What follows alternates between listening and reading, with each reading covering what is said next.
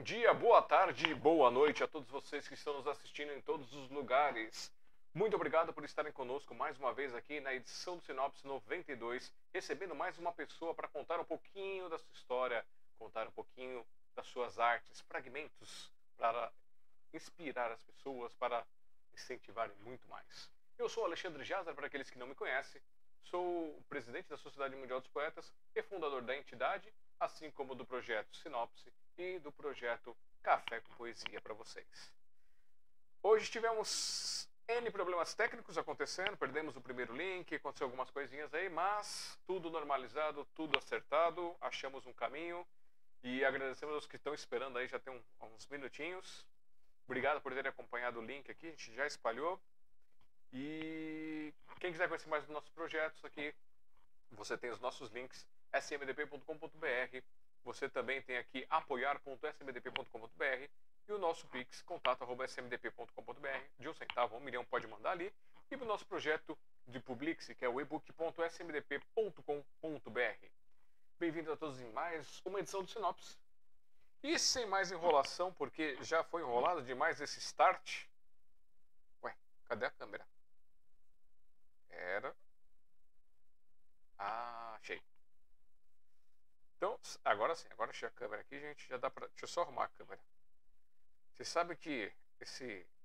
Tem que ser DJ, tem que ser o, o mudadores botão aqui. Se eu fosse contratado para apertar botão, eu tava, já estava demitido. E tá, tá russo. Vamos lá. Deixa eu pegar aqui embaixo. E aqui. Então, recebendo, quero que todos recebam com carinho, nessa noite, ela, Kiri!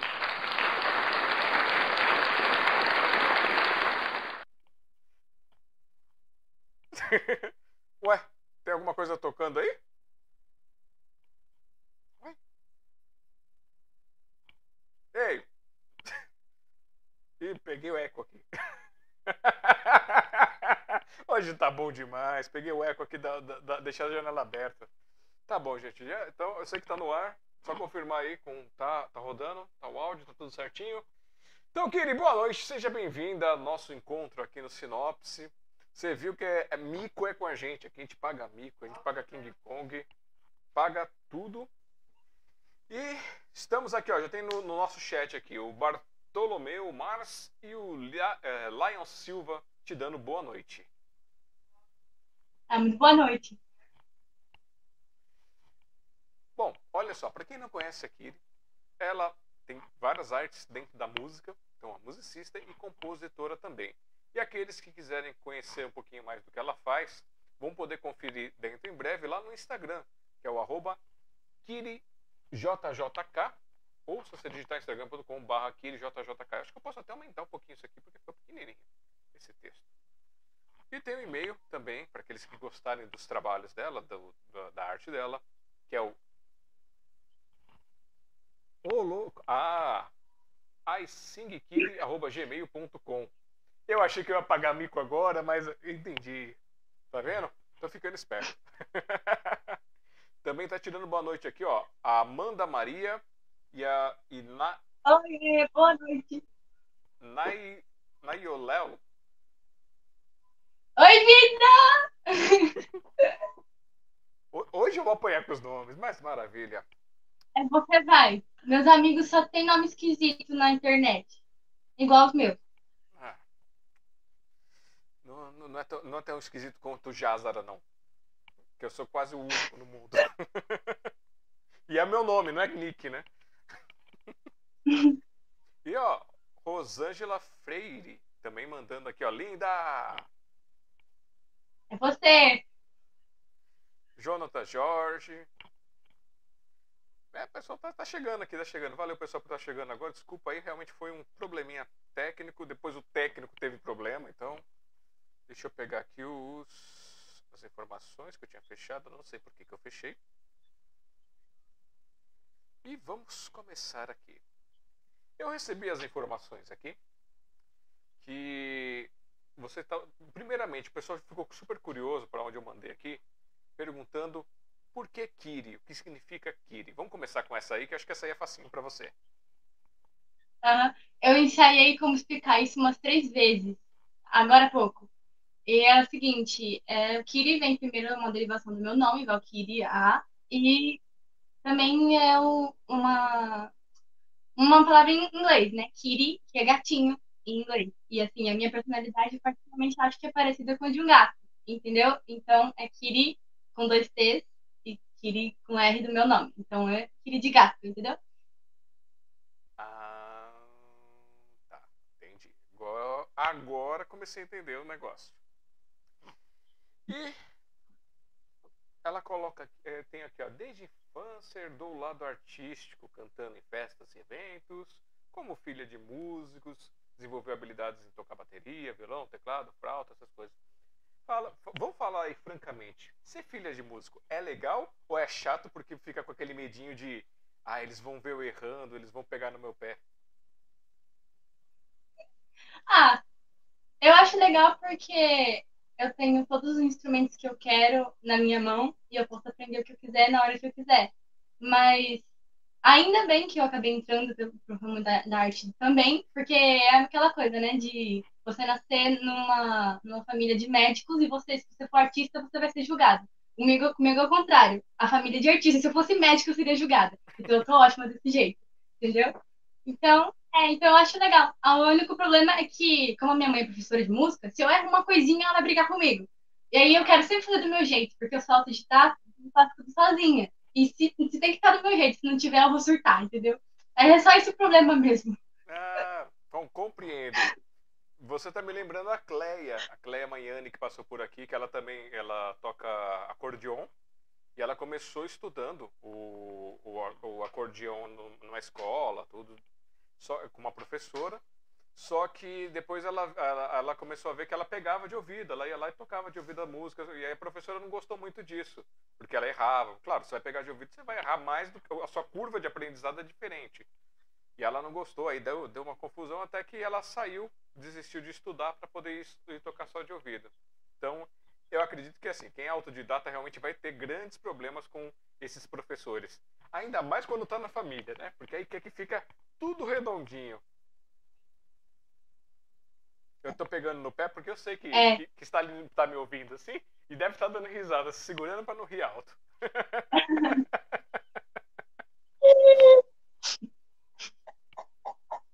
Mas assim, qual, qual, é, quais foram as músicas que você começou a ser apresentada, assim, que você quis tocar, assim, que foi uma coisa que te chamou a atenção? Que tipo de música que foi?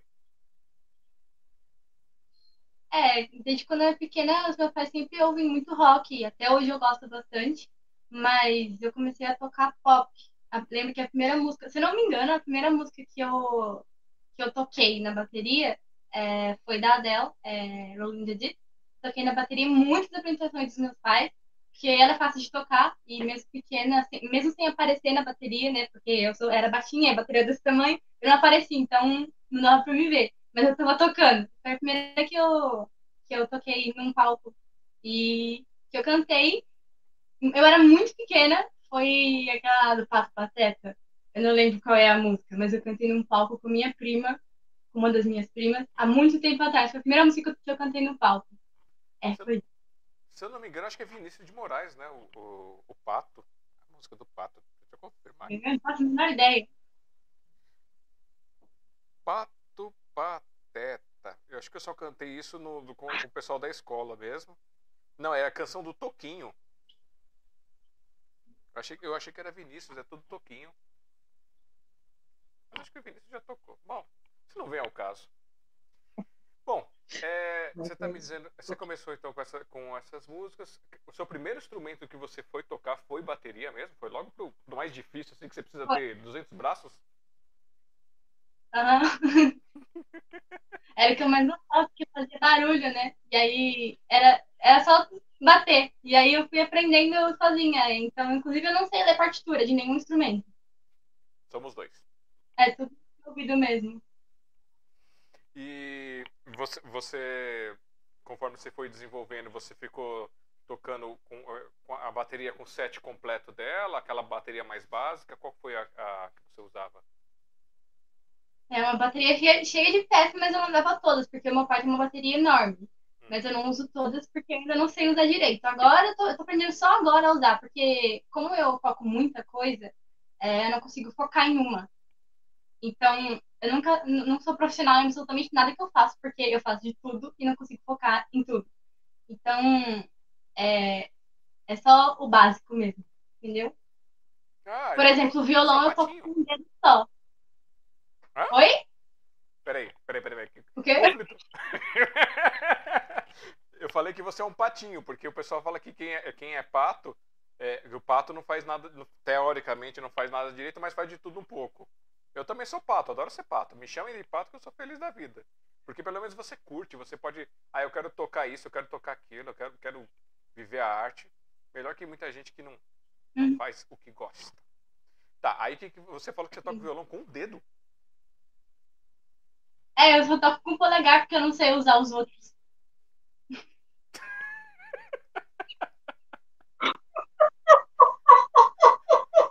A única, ó, a única pessoa que eu conheço que toca só com um dedo é um, é um, é um artista, o Kaká Lopes, que ele tem um problema que ele não, não, tem, não consegue tocar com os dedos. Mas ele toca maravilhosamente com uma, uma mão só com, com essa mão aqui ele faz só uma base, essa aqui vai, ele vai tocando e dedilhando. É bem legal. Se quiser, depois eu te mando o, o, vídeo, que é impressionante a superação né, que ele tem ali. Até preciso trazer o Kaká aqui para ele poder tocar pra gente. Mas se você toca só com o dedo, você toca fazendo solo, você toca fazendo baixo? Não, é porque, porque assim, a mão, a mão esquerda eu uso todas para fazer os acordes, mas a mão direita eu uso só o, o, o, polegar, porque quando eu toco com os outros dedos, fica muito alto e eu não ouço a minha voz. Então eu toco baixinho ah. só com a. Entendeu? Ah, é, o dedo é só a palheta, então. É. Ah, eu já achei que estava ao contrário, eu já inverti as bolas aqui na minha cabeça. Achei que era no, no braço. ah, mas eu tocava assim também. Igual o teclado, eu, to, eu tocava o teclado só com, só com indicador, eu ficava lá assim. Agora eu uso as duas mãos. É sozinha, aprendi sozinha, né? Sozinha. Ah, é, to, tocar. Mas pra quem, pra quem toca bateria, até passar para outros instrumentos é, é tranquilo. É, mas vamos voltar ali na bateria. Como você toca pop, então você nunca, nunca brincou com pedal duplo? Não, eu não tenho coordenação motora para isso. Mas, mas, mas quer introduzir o pedal duplo para tocar com as suas músicas? Aham. Uhum. Eu já tentei, acho que faz umas semanas que eu tentei tocar uma música com pedal duplo, mas não rolou, é muito rápido. Eu imagino, eu, eu só sei o básico do básico. E o que mais que você toca dentro? Você, você só toca pop com a bateria ou você toca alguns outros ritmos? Quais estilos? É, toco qualquer coisa, mas principalmente o pop, porque é uma coisa que tá na minha vida todo dia, então eu reconheço e eu consigo reproduzir, né? Uhum. Mas principalmente o pop. Mas se for de outras coisas, é só me ensinar que eu faço. Certo. E pop nacional, pop internacional, misto? internacional, eu quase não conheço nenhuma música brasileira. Sério? Não, não, não, quase não tem proximidade com, com as músicas dos pops brasileiros? É, mas aí seria mais as músicas bem antigas. As músicas de agora tem chance. As músicas antigas eu gosto. Ah, não. Então. Tipo, Djavan. Tá, tá. A gente tá falando de, de, de músicas e agora que são dois universos totalmente diferentes. É. Eu acho engraçado, eu me sinto velha porque eu só gosto de música antiga, eu não consigo me encaixar nas músicas atuais. Só no pop mesmo, mas hum, uma parcela bem pequena. É, eu acho que tá, anda bem difícil, assim, pelo menos do que eu, o que eu consegui já acompanhar, tentar olhar de pop, tá bem complicado. Eu acho que morreu lá nos anos 2000, no comecinho dos 2000 morreu o, o pop, e aí ficou mais do mesmo e outras coisas que eu não sei definir. Mas de, de pop antigo, você falou de Javan, que uh, é uma pegadinha mais leve, tem todo um, uma swingada. O que mais que você gosta assim dessa dessa lefa? Pit, eu gosto muito de Pit. Gostava mais antes. Mas agora não mais, eu gosto mais de música internacional mesmo agora. Aproveitar e perguntar para você se é uma coisa só da minha cabeça. Eu tô, tô tentando achar pessoas assim, né, que fazem Eu, quando eu vou conhecer um artista, ou quando eu gosto de uma música de um artista, geralmente eu pego a discografia dele toda que tem e vou ouvindo para ver se eu gosto de outras músicas. Você também faz isso ou não? Você só vai só nas que estão na popular, nas populares e segue a vida? Faço. Sempre que eu gosto de um artista, eu procuro outras músicas para ver se eu vou gostar do estilo dele. E as, daí, às vezes, outras músicas que tem a ver com a música desse artista também, aí eu vou indo. Aí eu vou encher a minha playlist. Aí é legal. Eu acho que eu tenho aqui no meu HD uns 60 GB de música. Nossa senhora! Faz tempo que eu não escuto, mas dá, dá aproximadamente 3 dias, 4 horas e 30 minutos de música direto, se eu colocar para tocar. Porque eu fui, vou Eu acho que minha playlist tá mais ou menos. Não, e é gostoso, porque você vai amarrando, você vai. Quem influenciou, cara, por que, que influenciou? Aí eu, pelo menos, eu vou seguindo, vou seguindo o rastro para ver por que, que veio influência. E aí você vai descobrindo outras coisas, e outras, e outras. Ah, é um mundo maravilhoso, as músicas boas. E qual... É, e a minha playlist funciona assim. Primeiro eu tô tocando theater, aí depois tá tocando uma música tradicional chinesa, aí depois tô tocando uma música brasileira, aí depois tô tocando K-pop, depois tô tocando J-pop, depois tô tocando pop tailandês, e assim, vai. Música chinesa tradicional é aquela que é só tocada ou ela ou é vocalizada também? Tem as tocadas e tem tem o vocal também, mas eu prefiro só as instrumentais, porque eu acho que o canto chinês é muito agudo e eu acho esquisito e eu não consigo reproduzir, então isso me irrita. é, essas músicas chinesas que, que você escuta, elas elas assim elas, é, são aquelas mais puxadas por que eles chamam de tradicional ou já são coisas mais dentro do, do que seria o pop deles? É que assim, os chineses, em relação à cultura deles, eles sempre deixam um pouco da cultura tradicional no meio. Então, se você pegar um pop chinês atual, você vai ouvir instrumentos antigos nele. Uhum. É muito comum isso acontecer. Por exemplo, a música que eu mais gosto agora é um pop, tem bateria eletrônica, essas coisas, mas você vai ouvir a flauta e a cítara também no fundo, entendeu? Sempre tem isso. Pergunta aqui no, no chat. É, a Ana Clara Costa Miranda mandando maravilhosa, perfeita para você. A Mora Alves também mandando boa noite para você. E Amanda Maria, essa é minha melhor amiga e digo mais. E o João... As duas, duas pessoas eu falou agora é. são muito ótimas cantoras também, a Ana e a Amanda. Elas cantam muito, eu já cantei com elas várias vezes. A Amanda é minha melhor amiga de muito tempo. E a Ana também é minha parceira. É, a gente sempre canta junto. E eu gosto muito, inclusive faz muito tempo que eu não, não canto com elas. Com a Ana é, aconteceu, mas com a minha, com a Amanda ainda não. Mas eu preciso cantar de, de volta com ela urgente. Mas vocês, can vocês cantavam juntas, assim, entre vocês ou fazendo algum tipo de apresentação, alguma coisa assim? No caso da Amanda, a gente fez acho que uma apresentação só, eu não me lembro direito, mas a gente cantava bastante junto. Foi ela que me apresentou a, a, o K-pop, né? E a Ana canto com ela em apresentação da minha mãe. E ela dança também, e é legal porque se você cantar no fundo e ela dança na frente, fica uma harmonia é incrível. Que estilo que ela gosta de dançar? Pop. pop Muito pop. Ah, bom. Já, já estou anotando aqui mentalmente as coisas. Quem sabe você não arrasta, não arrasta elas para também ter essa experiência aqui de hoje. Eu quero mesmo. Só que esperar um pouquinho. Ó, o Jonathan Jorge é, escreveu que assim, ela tem bom gosto e mandou a pergunta: Conhece Joey Bonassa? Bo, Bona, Bonamassa? Uh -uh. Bom, ela não conhece, segui, sigamos. Eu conversei com ela um pouco antes, gente, aqui. Até, esse eu vou compartilhar com vocês.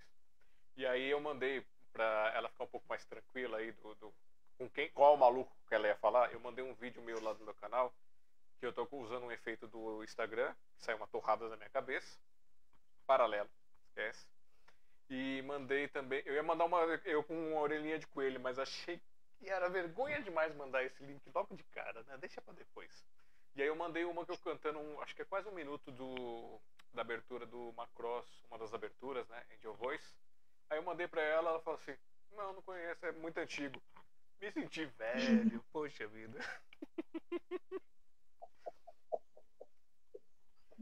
É, passei vergonha, Henrique. Se você estiver assistindo, Henrique, passei vergonha. Henrique é meu irmão, que é o. o ele é, meio, é, filho de japonesa, com, né, com meu pai. E ele é muito desse mundo. Ele tá sempre nos, nos eventos de Anime Friends, Ressaca e outros. E aí faz as maluquices dele também. Ele paga mais mico do que eu, tá? Atualmente ele parece o Mario, o Mario do, do, do videogame mesmo. Baixinho, bigodudo. e aí ele vive disso. Mas já pagou outros micos com a gente. E vamos lá. É... Depois da bateria, qual foi o instrumento que você começou a se interessar a tocar e você deu uma desenvolvida nele? Olha, foram mais, acho que foram três. Primeiro, flauta, que eu estava tocando na escola, que era obrigatório, né, as aulas de música na escola flauta doce. E aí ia tocando e era muito fácil para mim pegar as músicas de ouvido então, foi bem, foi bem fácil usar a flauta. Aí depois foi o teclado, que eu comecei a gostar, acho que por causa de um anime, se eu não me engano. E eu comecei a tocar com um dedo. Aí eu fiquei com muita vontade de, de tocar de verdade, e aí eu comecei a fazer aula. Só que a, a, isso sempre acontece. Eu começo a fazer aula, eu acho muito monótono, muito devagar, e aí eu paro e faço do meu jeito. E aí foi assim que eu aprendi as músicas que eu aprendi agora, porque eu achava muito chato ficar na aula, prestando atenção em, em teoria e não fazer nada. Aí eu fiz a minha prática, saí da aula, isso aconteceu com o violino também, que um tempo depois, por causa de um anime, eu quis aprender a tocar violino. Eu fiz dois, três meses de aula e desisti porque estava muito monótono. E violino é um instrumento muito difícil, eu achei que fosse mais fácil, porque tudo que eu pego para aprender, eu acho que vai ser fácil, porque se eu sei isso, eu vou saber aquele. Mas não é assim que funciona. E foi assim com o violino e com o teclado. Com o teclado eu consegui aprender, o violino tá ali mofando, infelizmente. E o violão também eu comecei a aprender sozinha, e a minha mãe foi mostrando os acordes para mim desde quando eu era pequena, e agora eu vou vendo vídeo no YouTube, essas coisas. Às vezes eu tiro de ouvido, que eu já conheço alguns acordes, eu acabo tirando de ouvido. Mas é, isso aí. E você falou de flauta, você, você já chegou a tocar outros tipos de flauta, por exemplo, a flauta transversal? Sim, eu toco, eu, por causa do dorama que eu assisti, de uma história antiga da, da China antiga, eles tocavam bastante flauta, chama Zizi em, em chinês. É a flauta transversal de bambu. Eu comecei a assistir esse dorama, esse, esse drama, né? Essa série. E aí eu fiquei com vontade de tocar, porque tudo que eu, todo instrumento que eu vejo eu quero tocar.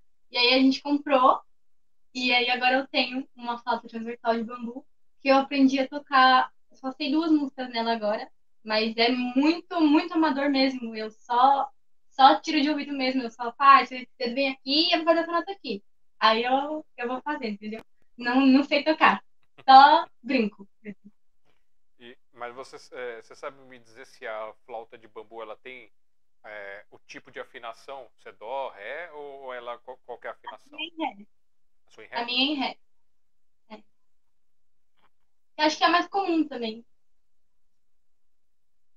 Deve, deve ser então que nem em gaita. Gaita você também tem uma afinação né, para cada, cada tipo, tem um para cada nota, na verdade. Já tocou gaita? Oi? Gaita. Gaita de boca. Não, só, só na brincadeira mesmo. Há muito tempo. É, é, o primeiro contato que eu tive com gaita foi com, com uma ex-namorada que, que eu tive. Eu estava na casa dela e eu estava aprendendo alguns instrumentos. Eu, eu gosto de pegar também instrumentos e tentar tocar. E aí ela mostrou uma gaita que tinha dentro de uma caixa de sapato no fundo do guarda-roupas. Eu falei, ah, deixa eu ver. Ah, tô, tô. Mas, é, mas não vai nem, nem, nem esquenta muito a cabeça, que é ruim. Esse troço é ruim de tocar. Aí eu vou eu, falei assim, ah, acho que é só soprar. Aí comecei a soprar, acho uma nota, acho outra nota. Falei, ah, acho que eu já sei o que eu vou fazer. Acho que um minutinho depois eu já tava fazendo um, um, uma, um de uma música. Ela me olhou feio, mas é feio que dói. Aí eu falei, ah, obrigado. Fechei, pus a caixinha e dei pra ela. Ela abriu a caixinha, tirou, tacou no meio da minha testa. Catou, puf, ficou uma marquinha aqui assim. Porque ela falou, ó, leva isso aí pra você. E aí eu ganhei uma gaita. Depois me roubaram a gaita quando eu tava presente, tava num evento. Se alguém tacar uma gaita na sua cabeça, pega o presente, mas a pessoa não gosta de você não.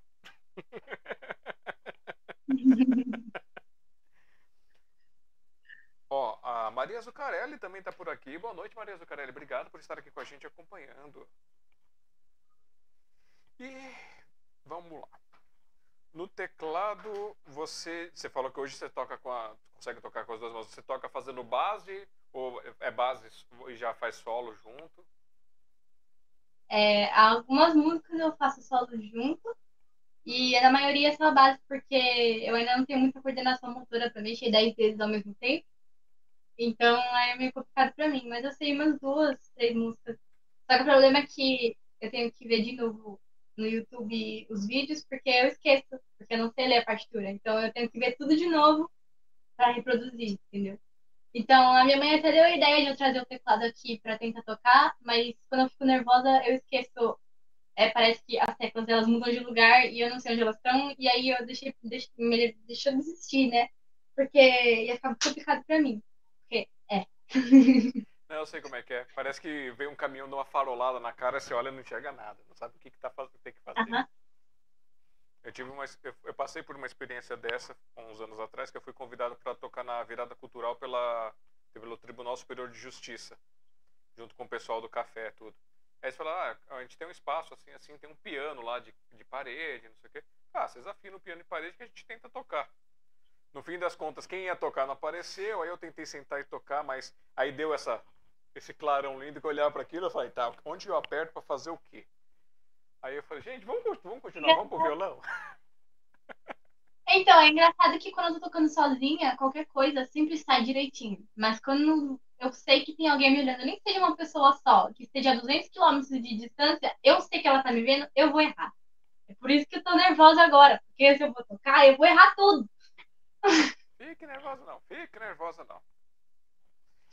Eu tenho um problema de quando eu quero gravar pro meu canal no YouTube, para pôr minhas músicas, tudo, que eu pego o violão, tô tocando, tiro a música, faço a brincadeira lá com baixo, solo no braço, aquela coisa. Falei, tá bom, gravando. Tuf, pé, gravando. Aí vai dez vezes não sai. Aí, aí quando eu fico com raiva, aí eu vou lá e gravo. Aí ela sai meio torta. Falei, vai assim mesmo, só essa porcaria mesmo. Aí eu tenho que tirar, acho que eu tenho uns 30 vídeos que eu preciso tirar e gravar de novo para colocar, porque não dá. É por isso que não tem espaço no meu celular. Eu vou gravando as coisas, fica meia hora de gravação, um minuto certo, o resto tudo errado. Você usa o recurso do celular de gravador para gravar ideias de, de, som ou de letra, alguma coisa assim? Sim, é que assim, quando eu vou fazer as minhas músicas, é, não sei o que acontece, porque eu faço, e aí, enquanto eu tô cantando a música que eu acabei de fazer, eu já tô fazendo outra na cabeça. Então, eu esqueço. Fiz, então, eu preciso anotar com todos os mínimos, mínimos detalhes para poder reproduzir de novo.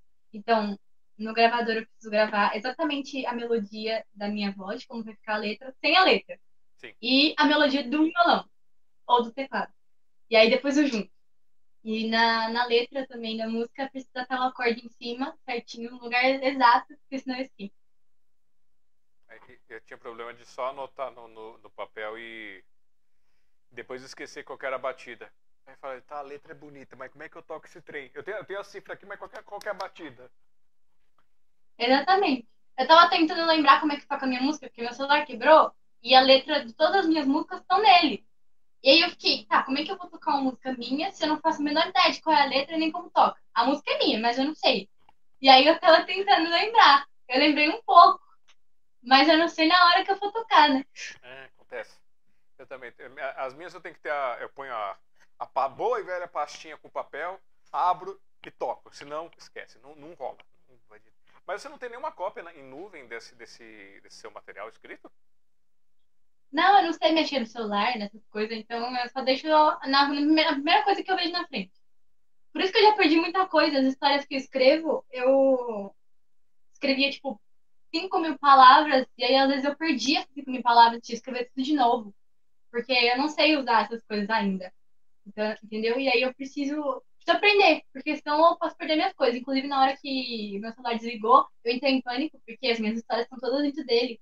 E são histórias enormes. E aí eu fiquei preocupada. Foi por isso que eu fiquei desanimada, entendeu? Porque eu achei que eu ia perder tudo, as minhas músicas, as minhas coisas. Eu acho que tá tudo bem, porque tá no meu, no meu, no meu SD, então tá tudo bem. O, a, uma coisa que você pode fazer, um recurso que eu estou usando mais agora, né? É usar o. o você, o seu é o da maçãzinha ou é o Android, o seu celular? É o Android. Android, tá. Então, porque o da maçãzinha eu não ia saber falar qual é o programa. Mas o Android, ele, ele tem o, o documentos, né? O Google Documentos, que você vai escrevendo e ele já vai salvando em nuvem.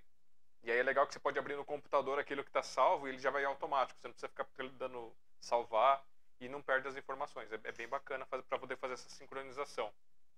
E arquivo de texto fica levinho, fica, dá para dá suprir bastante coisa.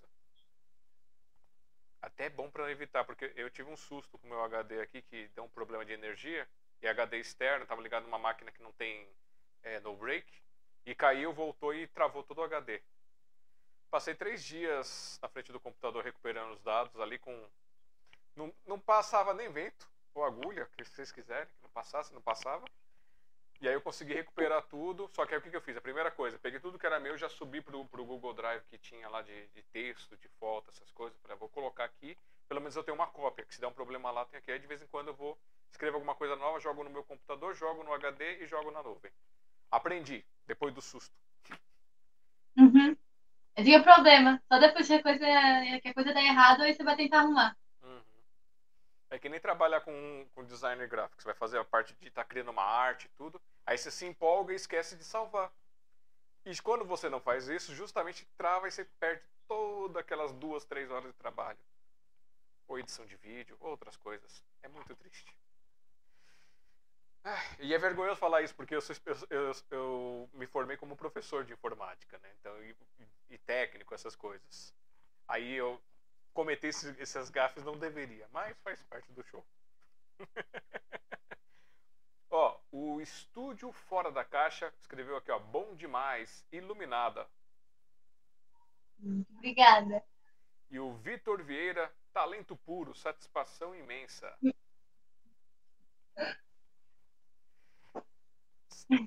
Bom, você abriu um espaço aqui para mim dizendo de escrever histórias. E, se eu não me engano, isso não está aqui no meu. Não, não está no meu. Na minha parte aqui, só está como compositora.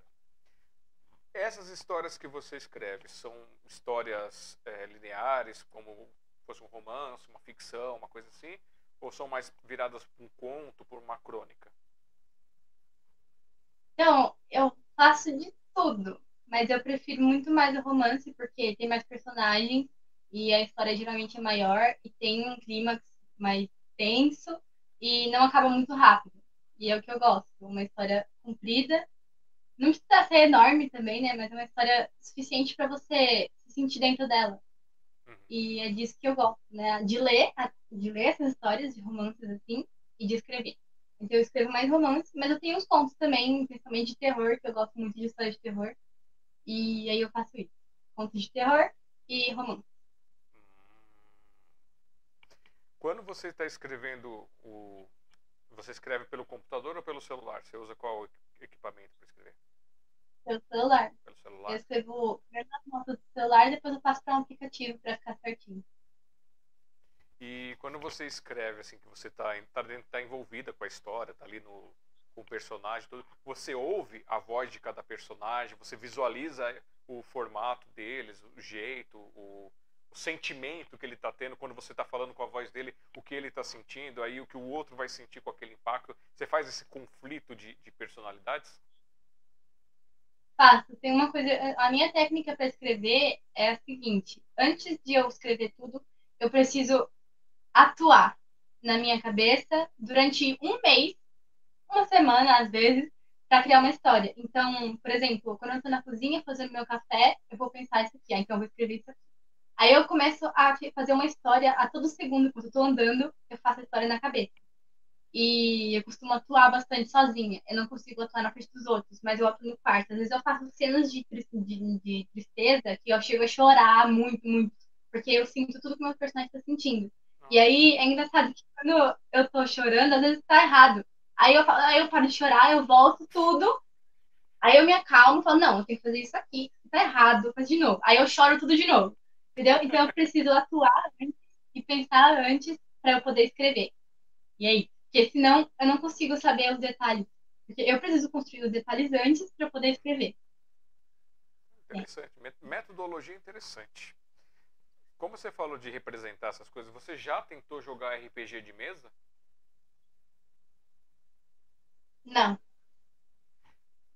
Se você tiver uma oportunidade para experimentar, quem sabe? Porque o RPG de mesa ele te permite, ele te dá uma flexibilidade de você interpretar, né? Você pega o, você tem o D&D, que é aquele com os bonequinhos, com os negócios, e tem o outro que você só tem uma ficha, a história que o narrador está contando, e ele vai direcionando, e aí você vai interpretando ali. É quase que um teatro, assim, bem, bem bacana. Eu costumava jogar vampiro e lobisomem. Cheguei a jogar Change ali também. Mas foi, foi pouquinho. Gostava, eu gostava de jogar Change. Eu já quase comecei a jogar, na verdade, agora que você falou, lembrei que quando eu estudava na escola particular, há uns, uns sete anos atrás, não, menos. É, eu tive um professor de filosofia que eu fiz muita amizade com ele. Eu era pequena ainda, né? E era meio lelé da cabeça. E ele também. Então, a gente teve uma conexão enorme. E ele também gostava de RPG de mesa, ele gostava de, de mangá, de anime, essas coisas. Ele já, já me apoiou muito nas minhas coisas, já. É, e ele também já me convidou, quando ele saiu da escola, por ele ser uma pessoa muito diferente do que você encontra em escola particular, ele teve que se demitir porque é, era, muito, era muito longe dele, sabe? É, as coisas dentro de uma escola particular. E ele é mais professor de faculdade, sabe? Que se faz amizade de verdade com os alunos. E foi o que ele fez. E aí, depois que ele saiu da escola, ele quis me chamar para ir jogar RPG mesmo, mas eu era muito pequena e o cara era enorme, sabe? E eu tinha medo. Então, acabou deixando pra lá e perdi contato com ele também. Mas eu quase fiz isso. É, RPG de mesa é legal, assim, o bom, o, o, o, bom não, mas o gostoso é você jogar pelo, menos com umas três, quatro pessoas, porque você tem toda a interação, você acompanha. Eu pelo menos eu ficava viajando na batatinha lá, o pessoal. Era minha vez, eu pegava, quando eu tava. Que às vezes o, o mestre do, do, da história, né? Ele juntava todo mundo no, no, mesmo ambiente e às vezes ele separava, mandava cada um para um lugar. Uma coisa bem legal de fazer, né? Nunca, nunca é, quis mestrar, mas eu achava fantástico a capacidade mental dele de separar as pessoas e manter aquelas histórias conectadas e depois juntar o pessoal. E aí é legal que você fica olhando e aí você acaba meio que vendo a pessoa dentro daquele personagem, ela muda, parece que muda a feição, muda tudo. É, é interessante. É... Se tiver a oportunidade de você, de você baixar algum e-book, alguma coisa do, de RPG assim, desse tipo, dá uma lida que as histórias tem uma, tem uma história de entrada que vem nele, pode ser que dê até uma, uma pegada legal para você, já que você gosta de desse lado mais de terror o do vampiro, o vampiro a máscara, é, lobisomem e o, o Changeling, acho que você vai curtir dar uma lida sobre eles aí, ver as historinhas que vem com eles, que ele já vem com alguns personagens e dá pra espalhar o mundo um pouquinho. E você, já, já você citou aqui anime algumas vezes, é, citou de, de, desse negócio de mangá, você já tentou desenhar ou você desenha? Então, é, como eu faço um monte de coisa, eu nunca consigo focar. Como eu falei, eu não consigo focar em uma só. Eu toco, eu canto, eu desenho e eu faço artesanato, tudo. Então eu não fico. Não, não sei fazer exatamente é, tudo que eu gosto. Então, no caso do desenho, eu não tenho meu próprio traço. É, minha melhor amiga já tentou me falar um monte de vezes para fazer meu próprio traço, mas é, eu tenho preguiça de aprender. então, eu só, eu só reproduzo outras, outras artes. Eu faço releituras e, e também eu desenho bastante realista, né? Eu tento copiar todos os detalhes, porque eu não consigo deixar nada de fora. Então eu tenho, tenho que copiar todos os detalhes. Então eu prefiro uma arte realista do que um mangá ou um, um cartoon, entendeu? Eu quero fazer o meu próprio traço, porque isso vai me ajudar a escrever minhas histórias, a fazer é, a configuração dos personagens e a aparência deles. Mas eu não, não consegui entrar ainda nisso, entendeu? Você consegue ter uma imagem na cabeça e desenhá-la ou não? Tipo, embaralha. Quando você tenta desenhar, as coisas começam a embaralhar e não sai nada. Então, se eu soubesse desenhar, aí eu conseguiria. Mas não vai, não rola, não consigo. É. Então eu tenho que. Eu, tenho, eu preciso pegar artes de outras pessoas, bases de desenho, de anime, de cartoon, e colocar as roupas e os cabelos deles nessas artes. Então é tipo, eu pego uma arte de alguém e junto com a minha, entendeu? Então não é nada 100% meu, a não ser os realistas. Porque é só, é só copiar uma outra foto de outra pessoa. Certo. E você já chegou a publicar alguma dessas coisas que você escreve é, na internet ou algum tipo de publicação coletiva? É, então, eu publiquei algumas histórias no- nos aplicativos de história que são próprios para fanfic. Não sei se você conhece fanfic, conhece? Sim, sim. Então, é o que eu escrevo. Eu escrevo muito fanfic porque, é, como eu já tenho os personagens prontos, com as próprias personalidades, então é mais fácil para mim escrever sobre eles. Quando é o meu, eu preciso pensar numa história todinha pro personagem antes para poder escrever. Então é mais fácil eu pegar uma história de alguém que já existe, entendeu? E aí eu faço bastante. Aí eu publico nesses sites próprios para fanfic, entendeu? Sim, captei. Bom, vamos dar uma um pouquinho de arte, vamos cantar um pouquinho? Você quer escolher uma música aí pra cantar pra gente? Quer tocar alguma coisa? Eu vou, eu vou tentar cantar uma música de um membro do BTS, o Jungkook, que é uma música, acho que é a primeira música que eu aprendi de core no violão do, de K-pop mesmo. Eu vou tocar só a primeira parte, porque é, é meio grande. E eu tenho. hum, Meu Deus. Eu tenho medo de, de acabar errando e estragar tudo. Não, fa- fala que é pra dar um gostinho pro pessoal é, depois ir lá e assistir completo com você apresentando.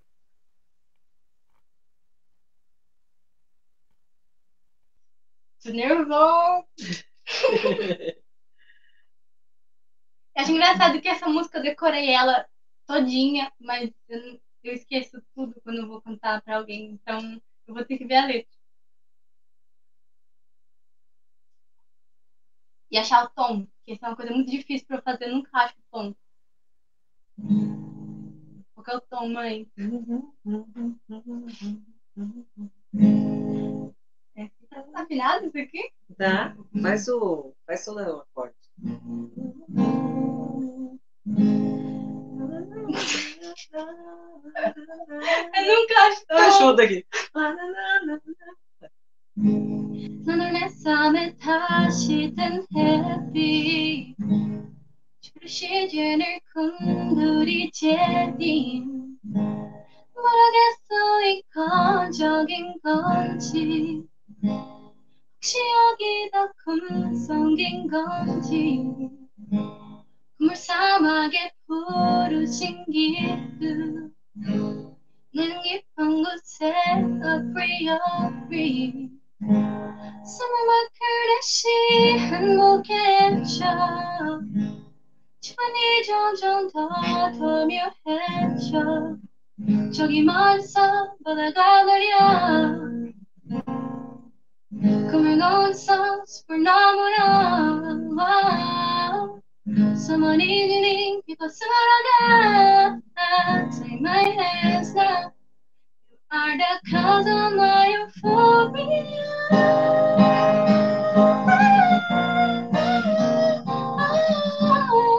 Yeah, yeah, euphoria, euphoria. Take my hands now. You are the cause of euphoria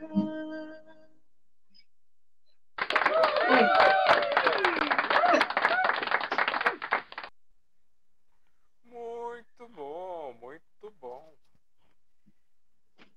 Essa essa, essa, essa musicalidade assim com o lado japonês, com o lado chinês, com o coreano, ele é alguma coisa de família ou ele é uma coisa de, de amigos ou foi interesse seu que te levou até esse ponto? Então, é, como eu falei, a minha melhor amiga de muito, muito tempo, é a Amanda, ela me apresentou o BTS há muito tempo atrás e eu comecei a gostar. Na verdade, eu não tinha gostado deles quando ela me apresentou, eu não tava nem aí pra isso. Eu gostava mais de Pete mesmo naquela época, Lua Santana, essas coisas. E aí, quando a minha prima resolveu me apresentar, ela me apresentou pela segunda vez o BTS e foi a partir daí que eu comecei a gostar. Tanto de K-pop, J-pop e, e anime, essas coisas. Foi tudo a partir da minha prima. Ela que me colocou nesse mundo que eu não consigo mais sair é por culpa dela. Te viciou em drogas pesadas. e quais animes que você gosta? Então, o meu preferido é Planet. Acho que ninguém conhece direito. É um anime bem, bem slice of life mesmo, de, de, de colegial. E também mistura o sobrenatural junto. Então, é um, um dos meus preferidos. Eu também gosto de High School Host Club, é Oran High School Host Club, também é de colegial, onde uma garota, ela entra numa escola e como ela tem o cabelo curto, eles acham que ela é um garoto e colocam ela no clube de, de, de hosts da escola. E é uma treta. E eu gosto de anime de treta. e de anime de terror, por exemplo, Another é o meu preferido. Quando tem bastante, bastante sangue e cabeça explodindo, essas coisas, é o meu estilo. Bom. Você gosta do caos. Aham. E. É engraçado. Você gosta de coisa caótica, mas escreve romântico. Você não, você não se trouxe É, então. nada mais românticozinho, assim, nada mais novel. Então, é, quando eu escrevo meus romances, as minhas partes preferidas são escrever as brigas. Então, eu acho que acho que cola, né? As minhas partes, a mar- minha parte preferida são as partes mais tristes. E eu gosto muito de matar personagem. Hum, Então, eu acho que cola. entendi. Mas você gosta de matar personagem de forma natural ou de formas esquisitas? Os dois. Mas principalmente esquisitos. Tem alguma aí que você pode citar, que você se lembra aí? Uma bem esquisita, assim, bem trash? Hum, tem uma história que eu publiquei há um tempo, mas eh, não é uma das minhas preferidas. Mas é uma, uma morte bem clichê, sabe? De filmes. Ah, você gosta dele, então eu vou te matar. Entendeu? É, Entendeu? É de Entendi. filme. E eu também gosto de. Mesmo que eh, me machuque escrever isso, eu gosto de histórias que não têm final feliz. Por exemplo, as pessoas que se amavam muito, mas acabaram se distanciando e no final elas não acabam juntas. Isso também eu gosto de escrever. Mas eu gosto muito de escrever final feliz também, porque isso me deixa feliz. É uma mistura de Shakespeare, porque Shakespeare gostava de matar os personagens. Existe até uma teoria que assim, você vai, vai lendo Shakespeare, você acha lindo, aquela maravilhoso, vai criando todo aquele arco, de repente, do nada, pelo menos que eu- ao que eu tive acesso, assim, do nada começa a morrer personagem à torto e à direita ali. Vai, vai, morre, morre, morre. Aí o pessoal fala assim, é, porque ele tava já encaixaçado demais, é, cheio de vinho na cabeça e começou a matar todo mundo. Eu, inclusive, preciso tomar vinho para poder escrever, porque senão eu não consigo. Eu não sei o que acontece. As histórias ficam muito melhores depois de tomar vinho. Mas tem que ser vinho, tem que ser chique, senão não funciona. Olha, que fresca. Nojento.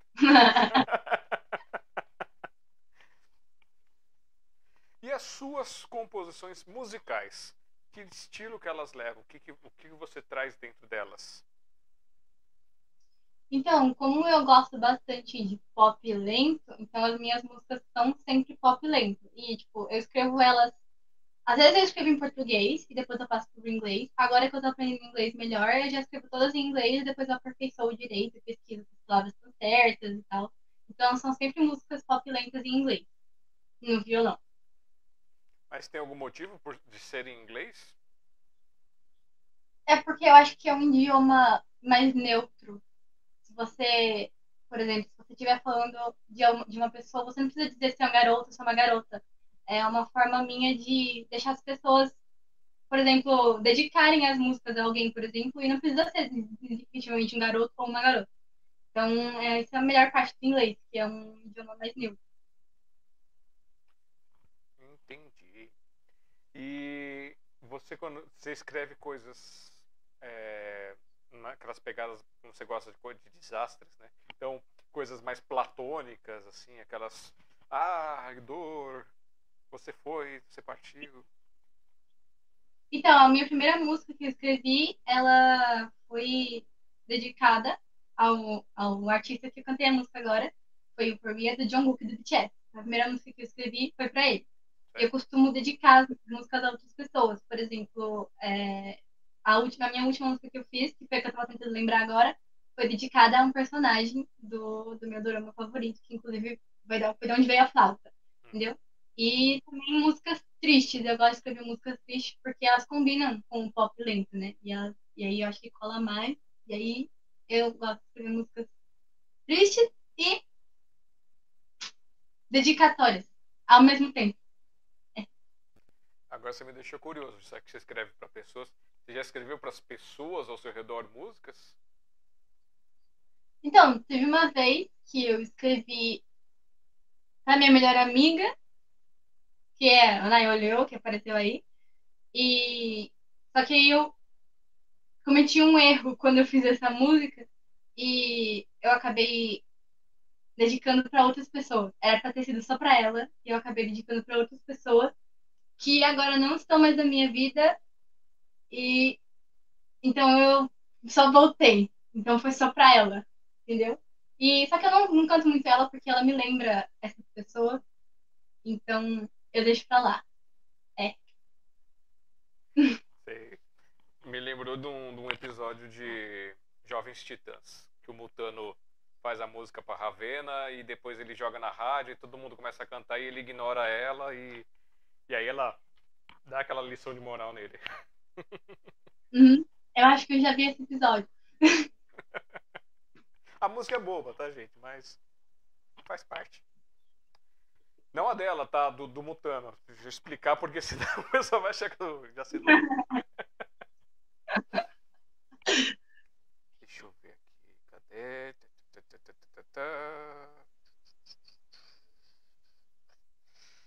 Gente falou um pouquinho de música, falamos um pouquinho de, de escrita. E você tem alguma coisa na, na área de poesia, na área de. seja dentro de um estilo ou versos soltos? pensamentos? Não, na verdade, assim, é só os, os, poemas que eu tenho eram trabalhos de escola, né, de português e tal. E eu, eu acho até eles legais, só que não bons o suficiente, né? Porque, por exemplo, tem gente que faz poema antes de, de colocar uma melodia nele para transformar numa música. Mas eu acho isso esquisito, porque você precisa estar tá sentindo a sua música e e escrevendo ela ao mesmo tempo. Não tem como você fazer um poema e transformar em música, isso ia ficar esquisito. Então, é isso que eu faço, né? Eu, na verdade, eu faço ao contrário. Eu primeiro faço a melodia e depois eu vou acompanhando o que, que os acordes estão me falando para poder escrever uma letra, entendeu? Ah, você escuta a voz dos acordes. É por, isso, é por isso que todas as minhas músicas são tristes, porque os acordes que eu conheço são tristes.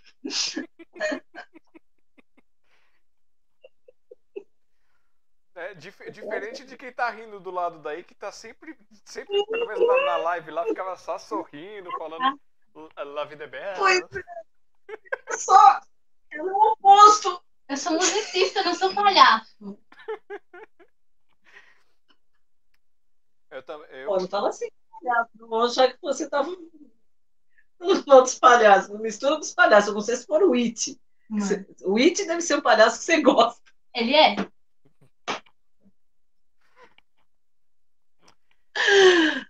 Perdi o fio da meada, peraí.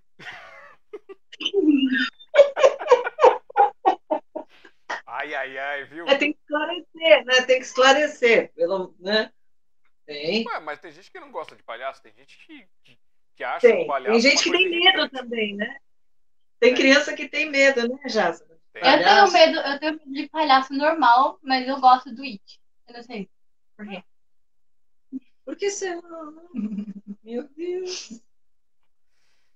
É... Você falou no negócio da, da poesia, de colocar música, tudo.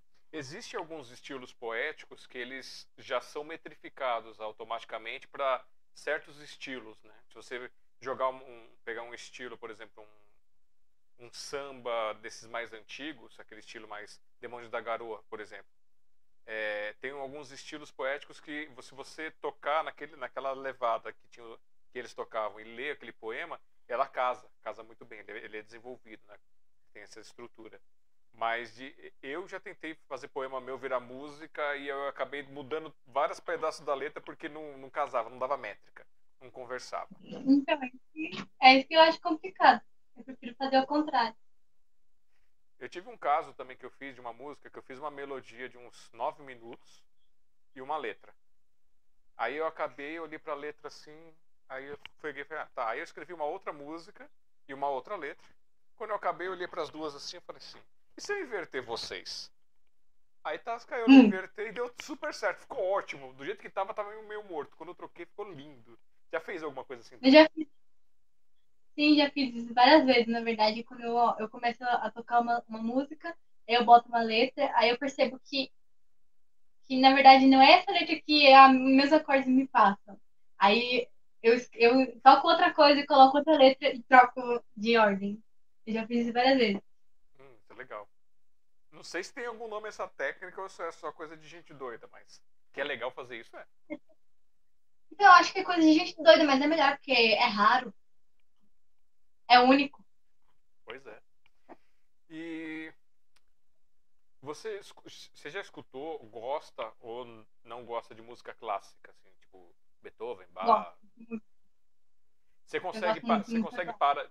Eu gostava de pegar meu som, que tem um eu gosto quando eu comprei som, meu primeiro som, uma aparelho som tem até hoje, que eu fui escolher e eu, eu, na loja eu peguei, liguei as caixas de som numa rádio que estava tocando música clássica, parei bem no meio das caixas e enfiei a cabeça para trás para ouvir, para ver se o som era bom.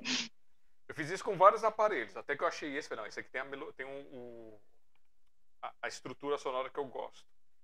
E aí eu pegava ele, eu colocava às vezes música clássica, aí eu fechava os olhos e tentava ouvir cada instrumento. Você, você consegue fazer isso também? Tipo, você tá tocando, você separa só um instrumento para ouvir, depois separa o outro. Sim, eu consigo fazer isso, mas eu não, eu não, não me concentro antes. Se eu quero fazer, eu não consigo.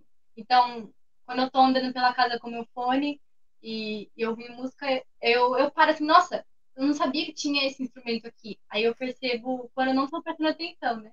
Mas se tiver prestando atenção, eu não consigo. É mó legal, eu acho legal isso, ficar separando os sons, fazer os canais na cabeça do, da melodia. Tanto que por causa disso, eu às vezes eu componho alguma coisa, eu começo com a melodia também, só tocando a melodia, daqui a pouco eu começo a miar em cima da melodia, porque vem querendo a letra nascer, então sai em forma de miado ou, ou qualquer outro barulho. E aí eu saio a letra, depois sai o solo, aí vem, às vezes vem o baixo, às vezes chega uma bateria, e já cheguei a montar uma orquestra na cabeça, assim, tocando simultaneamente, entrando, fazendo aquelas coisas todas. Você chega a fazer isso nas suas criações também, montar uma coisa monstruosa ou é só o, o básico? Quando eu tô começando, é só o básico. Aí teve uma música que eu fiz, eu acho que foi a primeira música que eu fiz que eu tentei colocar na minha cabeça como seria uns outros instrumentos.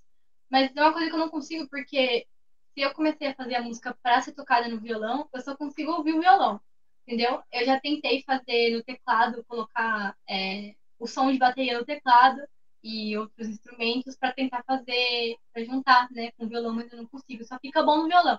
Mas acho que é porque me falta estrutura para fazer isso, né, para produzir minhas músicas de verdade. Então, por enquanto, fica só no violão mesmo. Então, se a música nasce no violão, é do violão, se nasce no teclado, é do teclado. Ele não tem essa essa desplugada, por exemplo, fazer uma versão em guitarra e depois ir lá fazer uma versão acústica, uma coisa mais é, com outros arranjos, a mesma letra. É muito difícil para mim, eu preciso de ajuda da minha mãe, ela sempre tem que fazer isso junto, porque senão não consigo. E olha só, quem está te mandando boa noite também aqui, a Dulce Helena do Café com Poesia. Obrigado, Dulce, por estar aqui com a gente. E o Alan Tássio, mandando boa noite e disse assim, ó, essa menina é 10 com excelência, sucesso e talento no sangue. Eu consegui ouvir a voz dele falando isso na minha cabeça.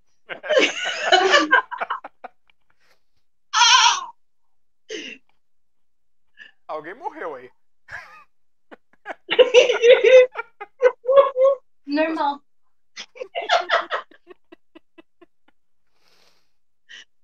Cara, que demais. Com essa live aqui, eu tô, eu tô, achando que a Rosa Azul faz, causa umas vergonha alheia aí forte.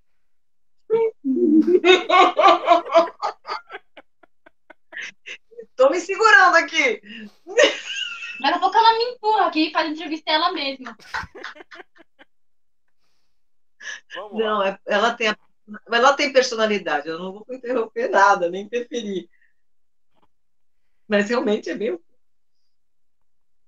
E, bom, falamos de música, falamos de instrumentos, falamos de composições de poesia que estão mais ou menos ali misturadas. É, você já tentou fazer rap? Não o meu, mas eu reproduzo rap de, dos meus artistas que eu gosto, né? Mas não são em português, são em coreano. Pior! Mais um! Oh. Faz, faz. Ah, tá, vou tentar mostra, fazer. Mo mostra pro, pro pessoal, mostra tá, pro vamos lá. Em coreano. Eu espero que eu lembre, porque eu vou ficar nervosa. Pera, pera. 원하는 모두까지 지지는 모두까지 모두기 대치네가 원했던 거는 어따면 정정 다음에 걸거 이 다음은 노래 팀어치 그 다음은 그러면 카시미는 그중 현차 위가 미안 싸우에 보다는 이제 강을에 마보다 가이 데려오시 아고파 Ô louco!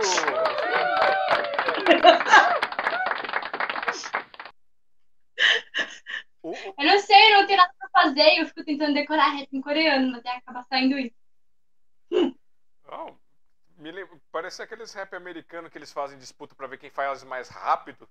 Porque é, geralmente eu tenho a impressão que idioma é, oriental ele, é, ele, é, ele, já é rápido para falar as coisas. Né? Você já fala, parece um caminhão descarrilhando.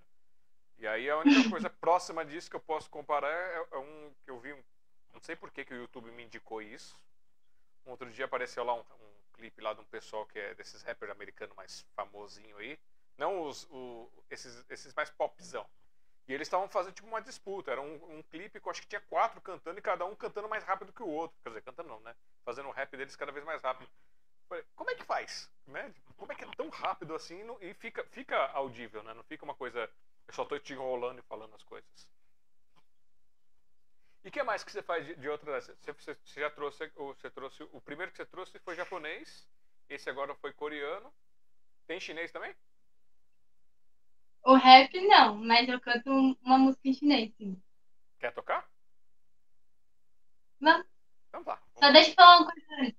Agora que você tocou, você tocou no assunto do rap, é, agora que eu comecei a gostar de K-pop, agora não, há cinco anos atrás, é, que eu comecei a gostar de K-pop e resolvi começar a aprender a cantar rap.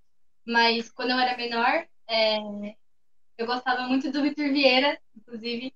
É, que é rap em português.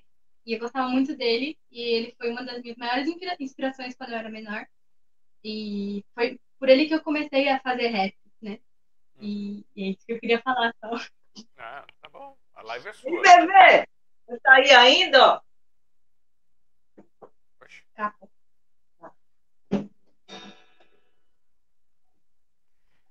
Só me tira uma dúvida. Esse violão ele tem corda rosa? É isso mesmo? Ou eu estou enxergando mal? É. É, é... Sim. Inclusive, o Jonathan que está assistindo é que deu essa, esse encordoamento para ela, né? E ele brilha no escuro, Jazara. Cadê? Cadê? Ah, não, não, agora eu Cadê estou você? vendo vocês porque eu abri, abri a tela para poder pegar a tela ah, toda. Tá. Ah, é. Ah, tá, obrigada. Eu tô chegando.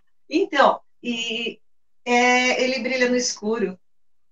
Ai. Aí quando você toca, fica parecendo as cordinhas lá brilhando, sabe? Que brisa. Foi, foi o Jonathan que está assistindo, meu aluno, é que presenteou. E ela fez questão de colocar. E agora, e agora estamos vou... revelando para vocês quem é a mãe ah! da, da, da, participante de hoje. Vocês já conhecem a Rosa Azul, que passou por aqui com a gente, deu a entrevista dela, fez a arte dela, e hoje está ali no fundo, era para ser a, a Hold, mas é uma Hold que está fazendo mais bagunça, viu? Procurando aqui, né? Olá, pessoal. É um prazer estar aqui, né? Mais uma vez aqui nessa, nessa telinha com o Alexandre, o grande Jázaro que eu costumo falar, né? E fico feliz, né? De estar fazendo essa entrevista com a Valkyria, com a Kiri. É, você já pode perceber, né, que ela tem uma personalidade forte, é dela, né? Muita coisa assim não tem em comum a mim, ainda é muito bom porque a gente soma, né? Ao invés de ficar dividindo a mesma coisa. Então é muito importante, né?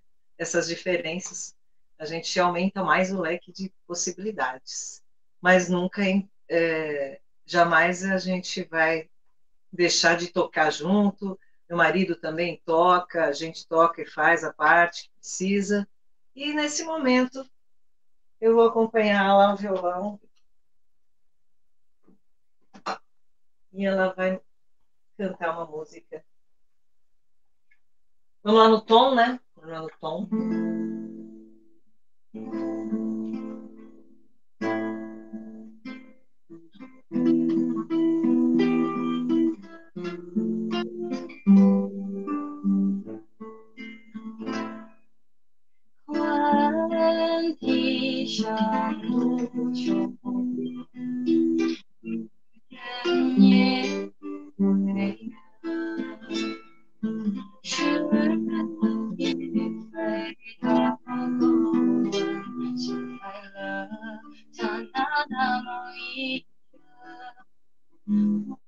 角会有那些热秋凉，小小雪落到荒凉，山高水远，有暗情深。长剑未绝，花了花把也无伤。君为我相思，悲白一，伊人憔悴了。月一秋，来一场，不如潇潇洒洒一别不和浪。天涯一曲歌谣。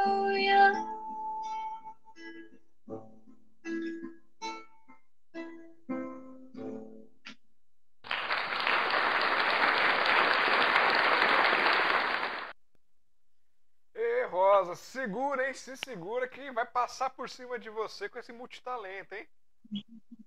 Cara, você tá vendo? É uma voz, assim, realmente única, né? Não, mel é um estilo assim, muito boa.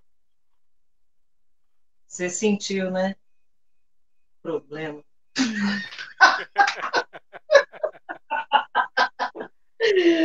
é, Mora. Tem que passar o legado aí. o legado, o legado.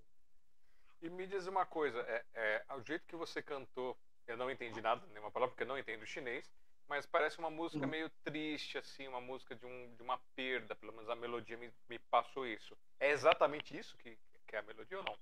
É exatamente isso. Conseguimos interpretar e conseguir passar interpre pela interpretação, é isso aí. É uma música de saudade.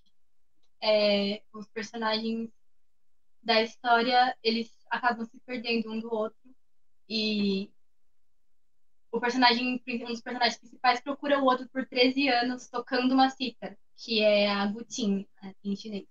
E aí ele fica tocando a cítara e o outro personagem, que é o que sumiu, é o que toca flauta. E é meu personagem favorito, por isso a flauta. É, tá ali nas fotos, mas... É, mas é, ele tá, dá pra ver? Dá, ele tá aqui embaixo. Pera, deixa eu baixar um pouquinho aqui. Não, tá muito no cantinho aqui. Pra mim tem um, o ícone do programa que eu tô usando pra capturar tua, teu vídeo aqui. E mas, qual, qual é o nome dos personagens para quem tiver curiosidade para procurar? O personagem principal é o Wei Wuxian e o, o outro personagem principal é o Lan. Isso me lembrou essa história que você me contou. Me lem... Se você conhece Rammstein. Oi? Conhece a banda Rammstein, alemã?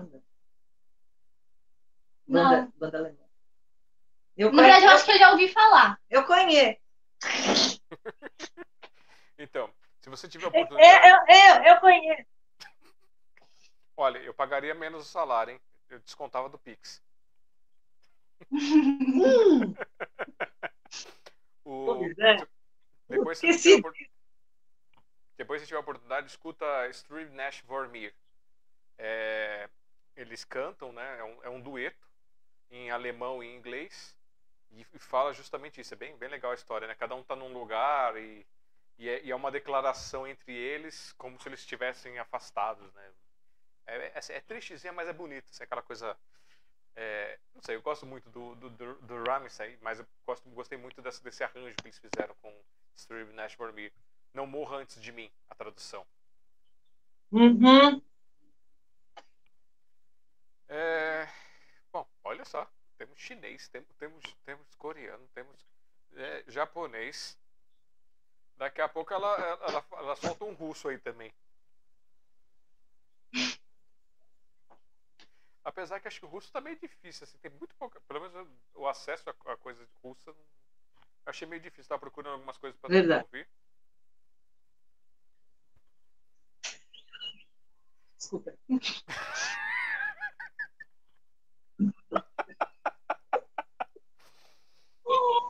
Vamos. Ah, e olha só. Ve- veja só. Podemos celebrar a sua primeira hora de live. Eu achei que não ia durar tudo isso. Hoje, dia 24 de fevereiro de 2022, recebendo Kiri com a sua história, com a sua arte, assim, compartilhando um pouquinho do que ela gosta, é, é, dando essa oportunidade de a gente conhecer outras culturas, outras artes aí e quebrando barreiras, porque eu sei que algumas pessoas que já nos assistiram, que vão nos assistir aí também, têm um certo preconceito contra ah, a parte musical, a parte cultural do, do, do Oriente. E aqui vocês estão vendo como pode ser maravilhoso, como pode trazer um, um sentimento, uma musicalidade muito bonita. Ainda mais com essa, essa, essa vocalização que ela faz aqui, que é sentimento. Parabéns aí pela tua vocalização. Obrigada. E vamos procurar agora aqui. Na escola, você, você falou que você fazia esses trabalhos de poesia, tudo. Você também tinha algum tipo de projeto é, cultural de, de apresentação, de teatro, de sei lá, qualquer coisa do gênero na, na escola? Na minha primeira escola, não exatamente a primeira, mas que eu passei mais tempo, é, tinha só a festa da família, que era alguns grupos podiam se apresentar, a gente queria, e eu sou de talentos também. É, a festa da família era uma coisa que você tinha que é, mostrar para os outros a cultura de outros países, ou cultura de, de outras músicas, essas coisas. E eu costumava, às vezes, costumava mais dançar. Antes eu dançava bastante, eu já fiz também as minhas próprias coreografias, mas agora eu pareço uma lombriga ou uma porta. 8 ou 80. Eu não sei mais dançar, eu não consigo mais, eu só canto mesmo. E aí, no... quando eu fui para a escola pública, tinha muito mais é, coisas para você fazer, né? Você podia escolher mais coisas para fazer, dava para cantar no intervalo, você pegar o microfone no meio do, do pátio e cantar, era mais fácil. Mas eu nunca tinha coragem para fazer isso, então eu só cantava nos eventos mesmo. Uhum. Um, um outro grupo que eu tinha que também cantava bastante, inclusive a Amanda também estava nesse grupo, e foi com ela que eu cantei bastante também. É, mas essas apresentações que você cantava é por livre de espontânea vontade ou por livre de espontânea pressão? Às vezes meus amigos ficavam me obrigando a fazer, mas quando todo mundo ia junto e tinha esse apoio mútuo, é, a gente fazia por livre espontânea vontade mesmo. Uhum. Porque cantar é uma coisa que eu sei fazer. Eu fico nervosa, às vezes, porque eu tenho medo de errar. Mas como eu sei que eu sei cantar, então é mais fácil pra mim fazer isso, entendeu? É, do que tocar, por exemplo. Fico nervosa quando eu vou tocar. Quando eu vou cantar é mais fácil. Porque eu sei que eu vou fazer certo. Você tem alguma dificuldade em tocar e cantar ao mesmo tempo quando é pra mais pessoas? Ou, ou não? Tipo, tanto faz? Porque tem gente que, assim, ah, na hora de Não, tocar é- em casa, toca no violão a voz, estuda de bonitinho com os amigos, vai. Mas na hora de apresentar, se tocar e cantar, parece que não casa. Então, é, o meu único problema mesmo é que eu preciso saber de cor os acordes ou de cor a letra, porque é meio complicado para mim olhar os dois ao mesmo tempo. É, meu cérebro não funciona, então eu preciso ou saber tocar de cor os acordes e ler a letra, ou saber a letra de cor e só ver os acordes, entendeu? A não ser que eu saiba os dois de cor, eu não preciso olhar em nada. Mas já aconteceu de você ficar nervosa e você saber a letra de cabo a rabo e de repente você trocar a posição da, da das estrofes, jogar para cima, jogar para baixo, ou pular e, e vai embora, só viu depois? Já, às vezes eu pulo, mas eu costumo bastante esquecer a letra, por isso que eu sempre tô com ela na minha frente, agora tá aqui tudo, tudo que eu vou cantar tá aqui, porque eu tenho medo de esquecer, eu fico nervosa e acabo, meu cérebro simplesmente apaga o que eu já sei, entendeu? Uhum. É. A gente conversava um pouco, é, conversamos um pouquinho bem rápido, é, para poder sim conhecer um pouquinho. E aí você citou que você ia lá na Liberdade com o pessoal para conversar, para bater papo. Você falou que você nunca foi em nenhum evento desses de, de, de, anime. Foi por, por falta de vontade ou realmente não deu tempo de ir? Como é que foi isso? É porque, na verdade, é falta de informação, né? Eu nunca sei onde tem, quando tem e tal. E eu gosto de. Não, não iria para um lugar assim sozinha, né? Eu teria que convidar alguém para ir comigo. Mas sempre costumo bastante ir para liberdade, costumo ir para liberdade com a minha prima.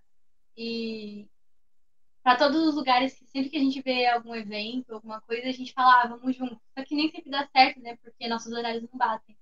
Mas é uma vontade que eu tenho de ir nesses eventos. Bom, esses eventos, já vou te dizer que são umas coisas meio paralelas, viu? Porque tem um pessoal que vai, vai, vai de cosplay, cos pobre, cos qualquer coisa. Aí tem as maluquices, tem o pessoal se apresentando no palco, no palco, uns fazendo uma coisa bem feitinha, outros fazendo umas macaquices. Né, Henrique? Mandando recado pro irmão. e você, você falou que você uma vez você fez um, você tentou fazer um cosplay do, de um dos personagens do Death Note. Mas foi, foi lá na Liberdade ou foi para alguma coisa assim de escola, algum de amigos? Não, não foi lá. Na verdade, eu gosto de fazer. Eu não, não, não costumo ter as roupas para eles, mas eu sempre, desde quando eu era pequena, eu sempre fiz as minhas próprias fantasias, né? Uhum. Desde quando tinha carnaval na escola, Halloween, essas coisas, eu sempre fiz minhas próprias fantasias. Por exemplo, eu já fiz uma fantasia de, de Frankenstein, de Monster High, né? É, também já fiz uma fantasia de papagaio, do meu papagaio, porque eu não sei, eu era obcecada, eu ainda sou obcecada por ele. e aí eu fiz uma fantasia de as asas, eu fiz as asas de isopor e coloquei as penas que caíram do louro na asa e já fiz a fantasia e tal. Eu sempre faço tudo antes era pra ir pra essas festas da escola. E agora, quando não tem mais, eu faço pra ficar em casa mesmo. Tipo, esse cosplay do Eiro eu fiz porque eu não tinha nada pra fazer. E aí eu peguei as roupas e fiquei tirando foto, sabe? É só isso que eu faço mesmo. Olha só, você tem habilidades artesanais. É, tava mostrando pra gente aqui umas, umas capas de. Deixa eu pôr minha cara aqui, que senão eu fico olhando pra câmera de besta aqui e só tá uma pessoa. É, ela tava mostrando pra mim que ela faz um, umas encadernações, assim, umas personalizações de caderno muito bem feitas, assim, achei bem bacana. Agora falou que faz, a, faz os seus, seus figurinos, né, suas, suas fantasias. O que mais que você tem de habilidade artesanal, assim? que você gosta de fazer ou, ou de criar, assim? Tipo escultura, quadro? É, então, eu, eu desenho, eu pinto em quadro também, mas não fica perfeito, porque não tem, eu não tenho muita técnica para fazer isso. No papel é muito mais fácil, ou no desenho digital é mais fácil. É, mas eu pinto em quadro também, e escultura eu fazia antes tudo bagunçado com argila, Aí eu comecei a gostar de fazer com biscuit, mas não, não consegui me, me, me aperfeiçoar no biscuit. Então é só desenho mesmo e pintura em quadro que eu faço. Certo. Vou aproveitar que eu estou pegando aqui em quadro de fundo aqui. Ali é. Tem, tem é, ali é K-pop ou J-pop? Que tem ali a turma que está no fundo, no, na almofada. Aqui Aqui é, aqui, aqui é K-pop. Certo. É o BTS e aqui é, são os dois atores da, da história que eu falei. Esse pessoal do, do, do Os K- atores chineses. Esse pessoal do K-pop, são- é, é um grupo masculino, feminino ou é um grupo misto? Não sei se tem grupo misto. Tem, mas esse que eu gosto é masculino. Eu Você prefiro gosta? os grupos masculinos. Mas tem algum do grupo do, do feminino que você acha legal? Tem, mas não tanto quanto os masculinos. E por que gostar dos grupos de K-pop? é, Por que gostar do grupo de K-pop? O que, que tem de diferente? Assim? O que, que tem de, de encantamento isso? Assim? Qual que é essa visão? Então, além da cultura, né, não, não gosto só deles porque, ah, eles são bonitos, eles cantam bem. É porque a cultura coreana também é muito linda. Eu gosto da cultura asiática no geral. E as músicas são boas, não só porque eles são coreanos, não só porque é pop coreano, mas porque os meninos, eles são praticamente uma família para mim. Pode parecer estranho falar assim, mas eles são muito importantes para mim. Eles são uma das minhas maiores.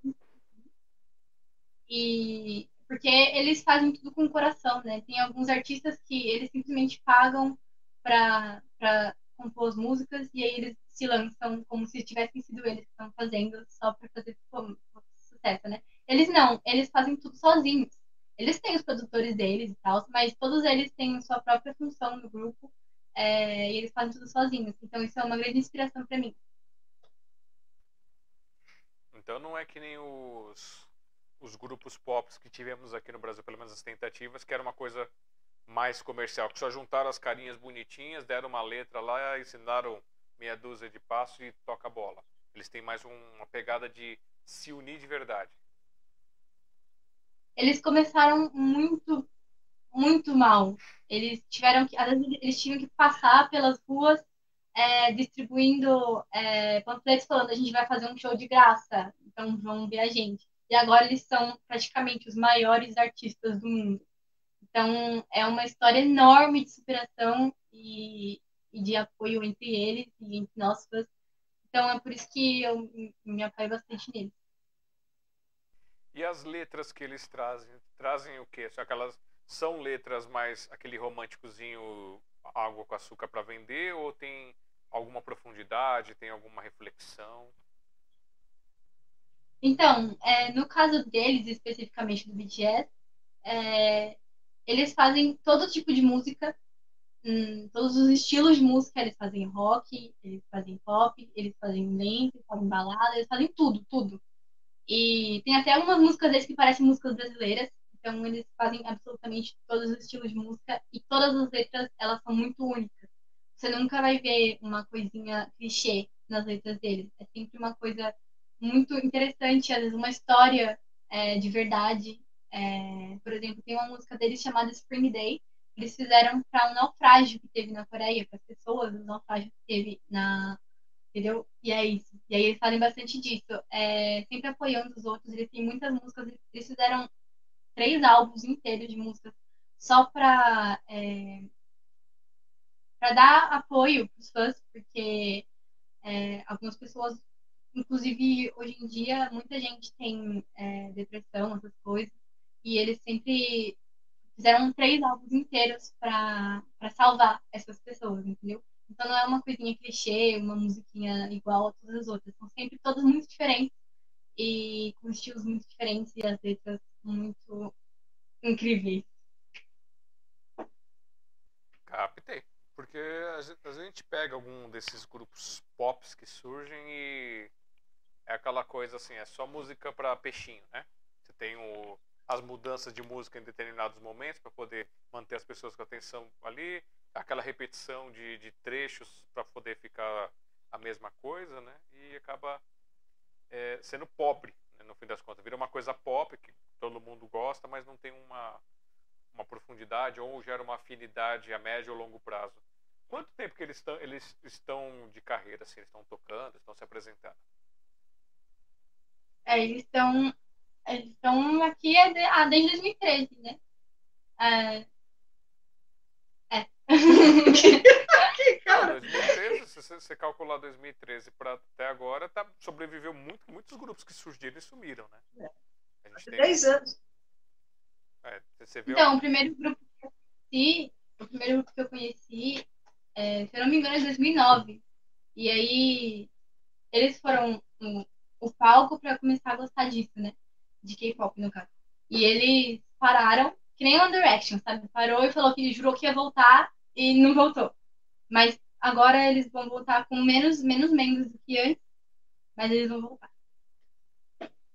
tá certo. E é muito difícil o grupo de K-pop durar muito, na verdade, e às vezes eles duram só cinco anos e aí eles somem. Porque às vezes não alcança a- o padrão de fama da Coreia, entendeu? Ou o padrão de beleza da Coreia, se não tiver, então são descartados. Esse é um, é uma- um dos maiores problemas de lá, né? Da cultura de lá, porque se você não alcançar o padrão, é, você é descartado. É, esse negócio de, de padrões de beleza, de comportamento na Coreia, pelo menos o que eu tive acesso, é bem, bem complicadinho, assim, é bem pesado, né? O pessoal se apega a uns detalhes que você fala, "Hum, não é possível, né? Será que eu sou brasileiro demais e tô vendo defeito onde não tem? E já que a gente está falando de questão de letra, de cíclica e tal, você escreve muita letra que tem refrão repetido um milhão de vezes, tipo Hey Ju? Ou você faz uma coisa já, tipo uma história, começo, meio e fim, vai embora e não faz refrão? Ou às vezes é com refrão, às vezes não é com refrão? Então, as minhas músicas que têm refrão, é, eles são curtos, porque eu sempre tenho muita coisa para falar, né? Então, eu tenho que fazer uma letra diferente. Então, a maioria das minhas músicas, elas são. As letras, ah, os versos são todos diferentes. E você faz alguma uma sequência assim de álbum, por exemplo, assim, ah, eu quero fazer na sua, você monta na sua na sua sequência de músicas, você fala, ah, quero fazer que eu gostaria de fazer um álbum com X músicas e elas começam assim e terminam assim. E a cada música é, ela é individual, mas se você fizer o ciclo, ele conta uma história. Então, eu ainda não consegui fazer isso. Eu não tenho muita música ainda, mas eu gostaria de fazer isso. Um, um, um estilo diferente, uma história para cada para um álbum, sabe? Mas eu não tenho música suficiente para fazer isso e todas as músicas que eu tenho não tem absolutamente nada a ver uma com a outra. Tá Até porque elas são dedicadas para pessoas diferentes e são histórias diferentes. Então não tem como juntar elas. Entendi. Eu falo isso porque eu- o álbum que eu, que eu criei, o meu álbum, esse eu criei, gravei tudo bonitinho. É bonitinho não, mas tá gravado. E ele eu quis fazer isso, eu quis contar uma história. Eu quis fazer as. eh, Eu peguei as letras que eu tinha, eu tenho um, set de letras aí. que Eu tive um momento compulsivo de escrever letras quando eu comecei a tocar. Que eu aprendi, meu tio me deu os primeiros acordes, eu aprendi, e dali eu fui sozinho desenvolvendo e acabei criando um monte de música, um monte de sequência. E aí um, um dia eu fui falar assim, ah, vou montar uma capa, aí eu tava quase no escuro ali fora, desenhando, desenhei a capa, desenhei os negócios. Aí fiz um significado pra capa. Aí eu fiz o significado do nome da banda que eu queria ter, criei um significado. A palavra é pequenininha, mas o significado é monstruoso. E aí depois eu falei assim, eu vou agora eu vou escrever, vou, vou fazer uma história de começo, meio e fim. A pessoa que ouvir, se ela prestar atenção, ela vai ver que abre com uma música, e aí cria uma evolução e depois ela vai indo até ela culminar no fechamento da música que combina com a primeira música para fazer esse, essa harmonização. Eu quis fazer essa coisa meio cíclica, assim, meio contando uma história, porque eu não sei. Ai, desculpa. What? Engraçado. Ó, a- aquele, aquela Eu não sei o que aconteceu aqui. Eu acho que é. Cadê o negócio? Sorry. Ai, Minha nossa. Desculpem. cabia os dois em cima da, da- daquela porta assim. Tá vendo? Foi botão. Esse negócio de botão aqui. Caiu no botão. Caiu o botão aqui. Eita. É. Ah, e O- tem algumas bandas brasileiras. Eu já assisti- vi isso em outros álbuns também, mas é que eu não sei se eles fizeram de propósito, mas parece que tem uma historinha contando assim. Ou pelo menos eu invento uma historinha. Eu, come- eu escuto a música, eu, começo, eu escuto o álbum do começo ao fim e eu consigo imaginar uma história, uma, uma peça né, teatral para isso. Você também tem alguma coisa assim de você ouvir um álbum inteiro e, e de repente vir uma historinha que amarra todas aquelas músicas ou só ouve a música e, e vai na melodia? Não faço isso não, mas no caso do BTS, eu preciso fazer isso porque a maioria dos álbuns deles tem uma história enorme, cheia de teorias por trás. Mas eu não tenho paciência pra, pra ficar pensando, então eu só vou pesquisar o que significa cada coisa. Ah, certinho. Vamos um pouquinho mais de música então? Agora, agora você pode colocar. Obrigado. Acho que eu me adiantei aqui. Corta o cachê dela pela metade.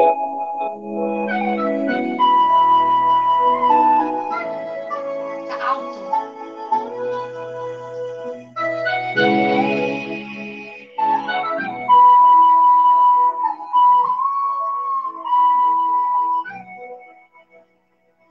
Every night in my dreams, I see you, I feel you.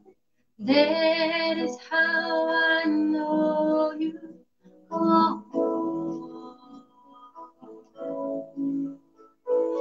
Far across the distance and spaces between us, you have come to show you.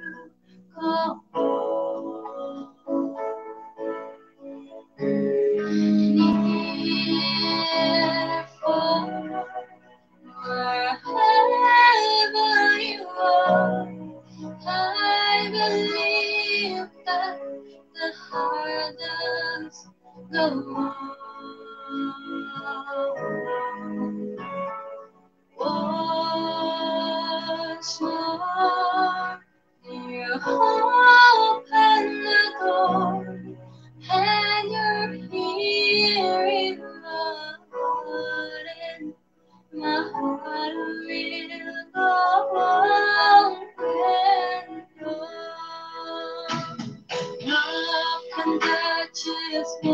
Time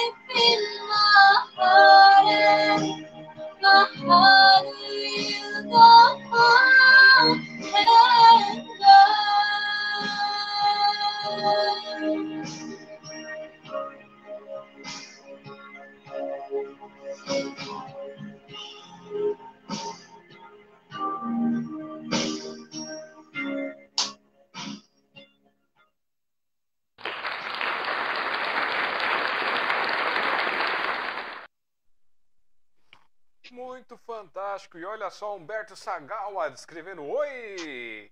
O, a Luciana escreveu Canta lindamente, mandando coraçõezinhos. O Humberto ainda colocou Que voz linda, meus parabéns. Obrigada. E a Amanda... Eu tô perdendo ela agora. E a Amanda Maria falou que é uma das pessoas mais talentosas que eu conheço. Ainda tem muito para ganhar.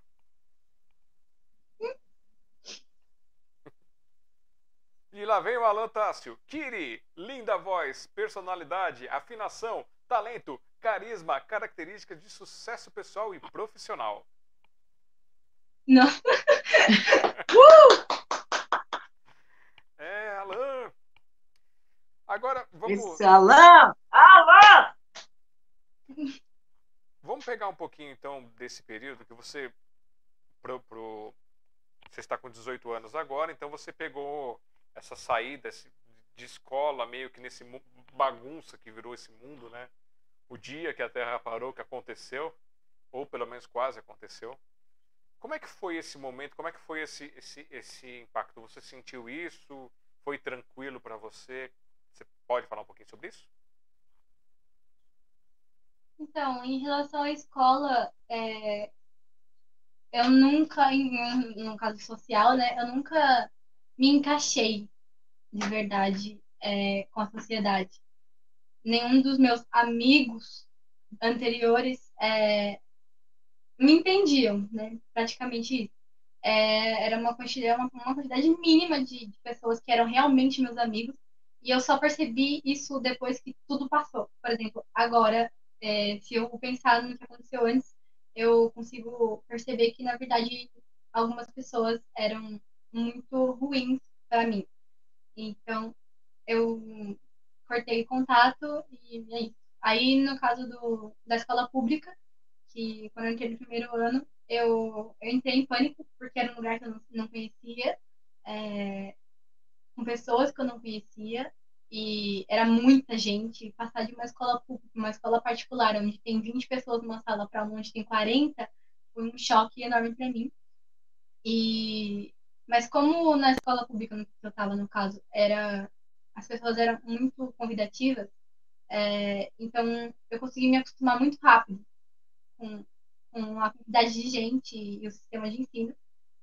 E então foi mais fácil para mim depois que me acostumei. E aí quando veio esse, essa coisa toda de agora, é, quando a gente descobriu que tinha que ficar em casa, eu me senti ótima, porque eu não gosto de sair de casa. Então, eu achei que, ia ser o paraíso ficar dentro de casa todo dia. Mas depois que. Eu acho que com todo mundo foi isso, né? É, você gostar de ficar em casa, tirar umas férias. Mas quando passou um ano, eu percebi que não estava dando certo. Porque a minha maior dificuldade é prestar atenção em aula, em aula virtual, né? Em, em aula em vídeo. Então, isso foi muito difícil para mim. É, falando sério, eu não sei como eu passei de ano, eu não sei como eu me formei, porque foi bem complicado aprender as coisas com vídeo, né? E, e é isso. Mas me afetou um pouco pelo fato de eu não ver gente, porque o que eu mais precisava nesses três anos era ver gente. E aí, depois que eu me formei, quando eu, quando eu fiz 18 anos, na verdade, eu percebi, meu Deus, eu vou virar adulta, eu preciso fazer as minhas coisas por conta própria, eu preciso ficar independente. Mas, como eu não tive como sair de casa para fazer isso, então, eu praticamente sou exatamente a mesma pessoa de três anos atrás. Então, eu me considero muito, muito imatura para uma pessoa da minha idade. E eu acho que eu devia estar mais para frente, né? E acho que essa pandemia, se não tivesse acontecido, eu seria diferente agora. Entendo. E você já pensou, tem alguma área que você gostaria de se aprofundar para seguir profissionalmente, para conhecer? Então, é, durante toda a minha vida, as coisas que. A, a, primeira vontade que eu tive quando eu era bem pequena era de ser veterinária de, de, dos animais da polícia, especificamente. Mas isso daí passou rápido, muito rápido, e aí eu, eu vi que eu estava é, entrando mais no mundo da arte mesmo. E aí eu, um, quando eu entrei na escola pública, né, três anos atrás, eu percebi que eu queria fazer arte, qualquer tipo de arte. E especificamente música e letras, porque eu gosto muito de escrever e eu gosto muito de tocar e cantar. Então, acho que seriam essas duas coisas. Eu vou fazer letras, porque é, eu acho que é uma coisa. Não é tão fácil quanto a música, porque para conseguir reconhecimento, né? Porque para você ganhar dinheiro com música, com arte, você precisa ter reconhecimento. Então, é, teria que ter um plano B, e meu plano B é psicologia. Então é isso, meu plano A seria música e letras, meu plano B seria psicologia. Bom, o, a questão das letras, é, ela te abre a oportunidade que você pode seguir vários caminhos, né? É que nem eu descobri com, com um pessoal que veio falar sobre, é, sobre bibliotecária, né? Que ela, é for, que ela é formada tudo. Aí eu fiz a pergunta, né? Eu falei assim, ah, tá, o que, que um bibliotecário faz? Eu, a gente tem uma visão, geralmente, pelo menos eu penso que a grande maioria das pessoas tem a visão do bibliotecário, aquela pessoa atrás da mesa, pega uma fichinha, traz o livro, você devolve o livro e acabou. Mas na verdade é um universo gigantesco, dá para atuar em várias coisas, dá para fazer diversas coisas interessantes. E na parte de letras, você pode seguir também diversos caminhos. Você pode fazer o um aperfeiçoamento para o seu lado musical, para você ter, um, ter um, um, umas letras mais elaboradas. Você pode é, na parte de escrita, seguir alguns outros caminhos e também ir para uma revisão para poder conhecer outras histórias, ter outras experiências, pode virar uma revisora, você pode trabalhar em diversas áreas. Acho que dá, porque às vezes o pessoal fala assim, ah, letras, aí já pensa na professora se graduando ou para dar aula em escola pública ou para ir para uma faculdade, uma coisa assim.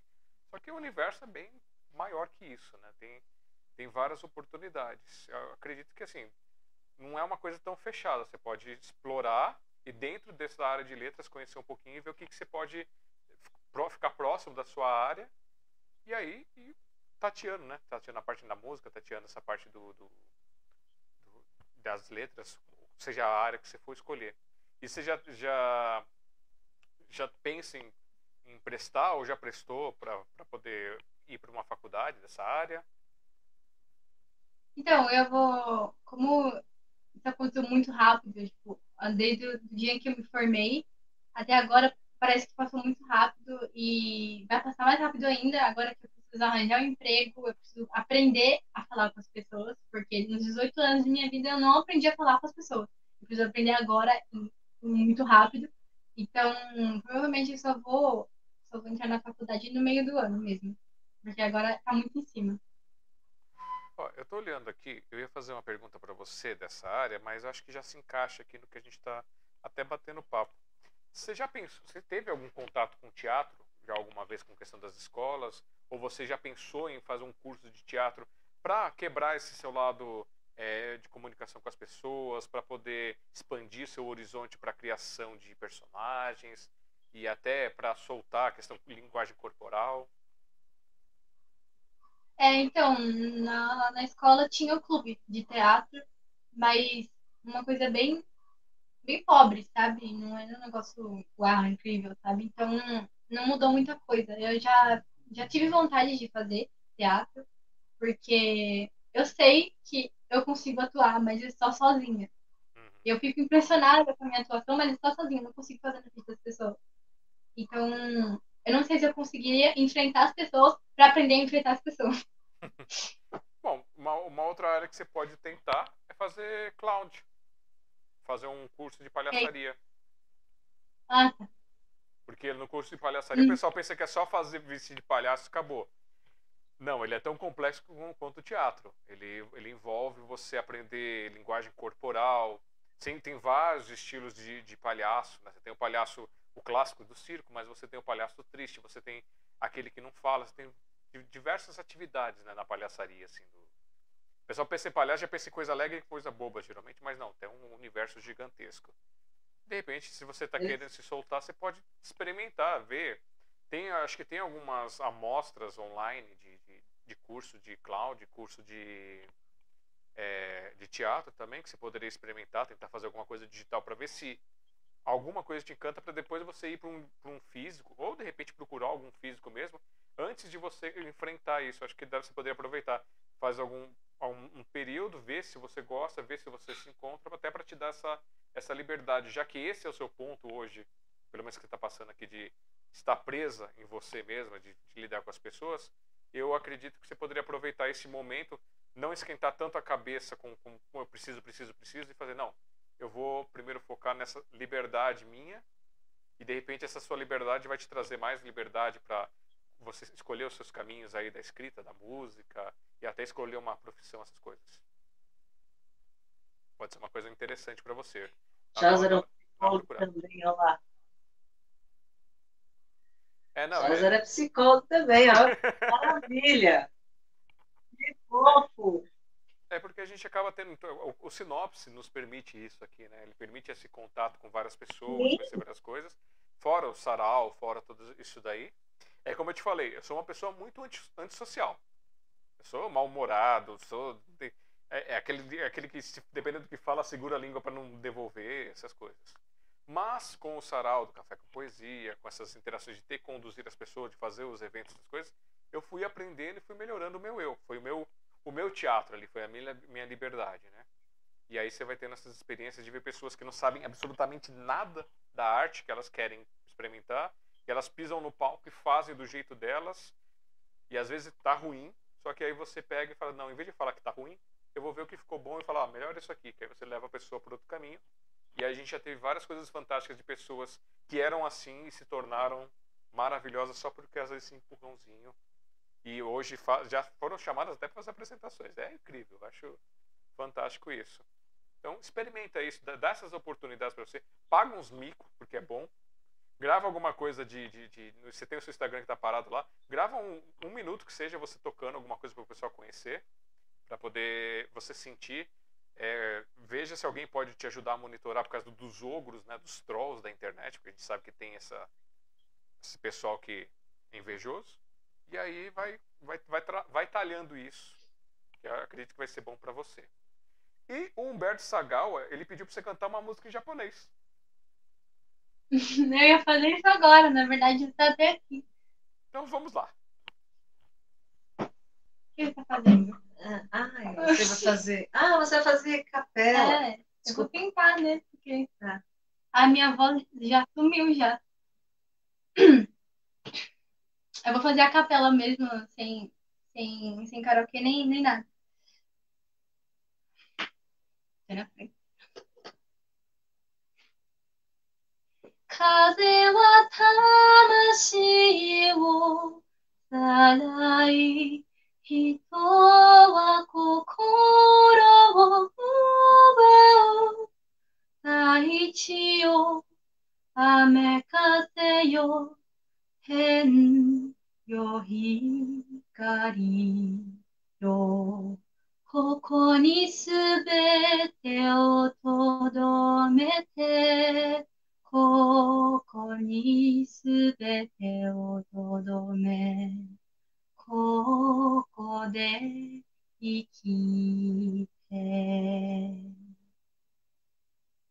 魂よ心よ愛を思うよここに帰りここに。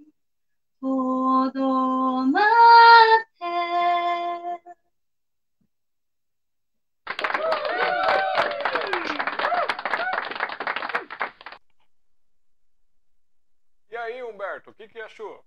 Fala aí pra gente. você tem que participar dos saraus também, quando tiver os saraus presenciais, para você experimentar essa interação. Porque geralmente o sarau tem aquela coisa do acolhimento, né? A maioria. Vai estar todo mundo ali para fazer sua arte e julgar o mínimo possível os outros, né? E aí é uma, acaba sendo uma experiência legal para você experimentar, sentir, ver o que que você acha do, da reação das pessoas e ir desenvolvendo. Então, assim, existem caminhos para soltar. que eu preciso mesmo. É, eu acho que eu preciso mesmo começar a me soltar com gente que eu sei que é igual a mim. Porque se for com, por exemplo, na escola onde tem muitas pessoas diferentes, você nunca sabe o que você faz, o que você pode fazer, o que você não pode fazer, essa pessoa reagir bem ou mal ao que você está fazendo. Esse é o meu problema. Eu tenho medo de fazer alguma coisa que vai fazer as pessoas me olharem feio, sabe? Então, eu, eu- ao invés de eu fazer, é, pra- ao invés de eu fazer e não me arrepender de não ter feito, eu deixo pra lá e fico na minha, entendeu? Entendi. E olha só, a Rose também está aqui do Café com Poesia. Rose, Amor pela Vida, escreveu: Uau! Cantando em japonês, parabéns! Obrigada. Ó, a galerinha tá aqui, pessoal do café, pessoal do Sarau Amor e Esperança, amigos seus. Olha só que legal.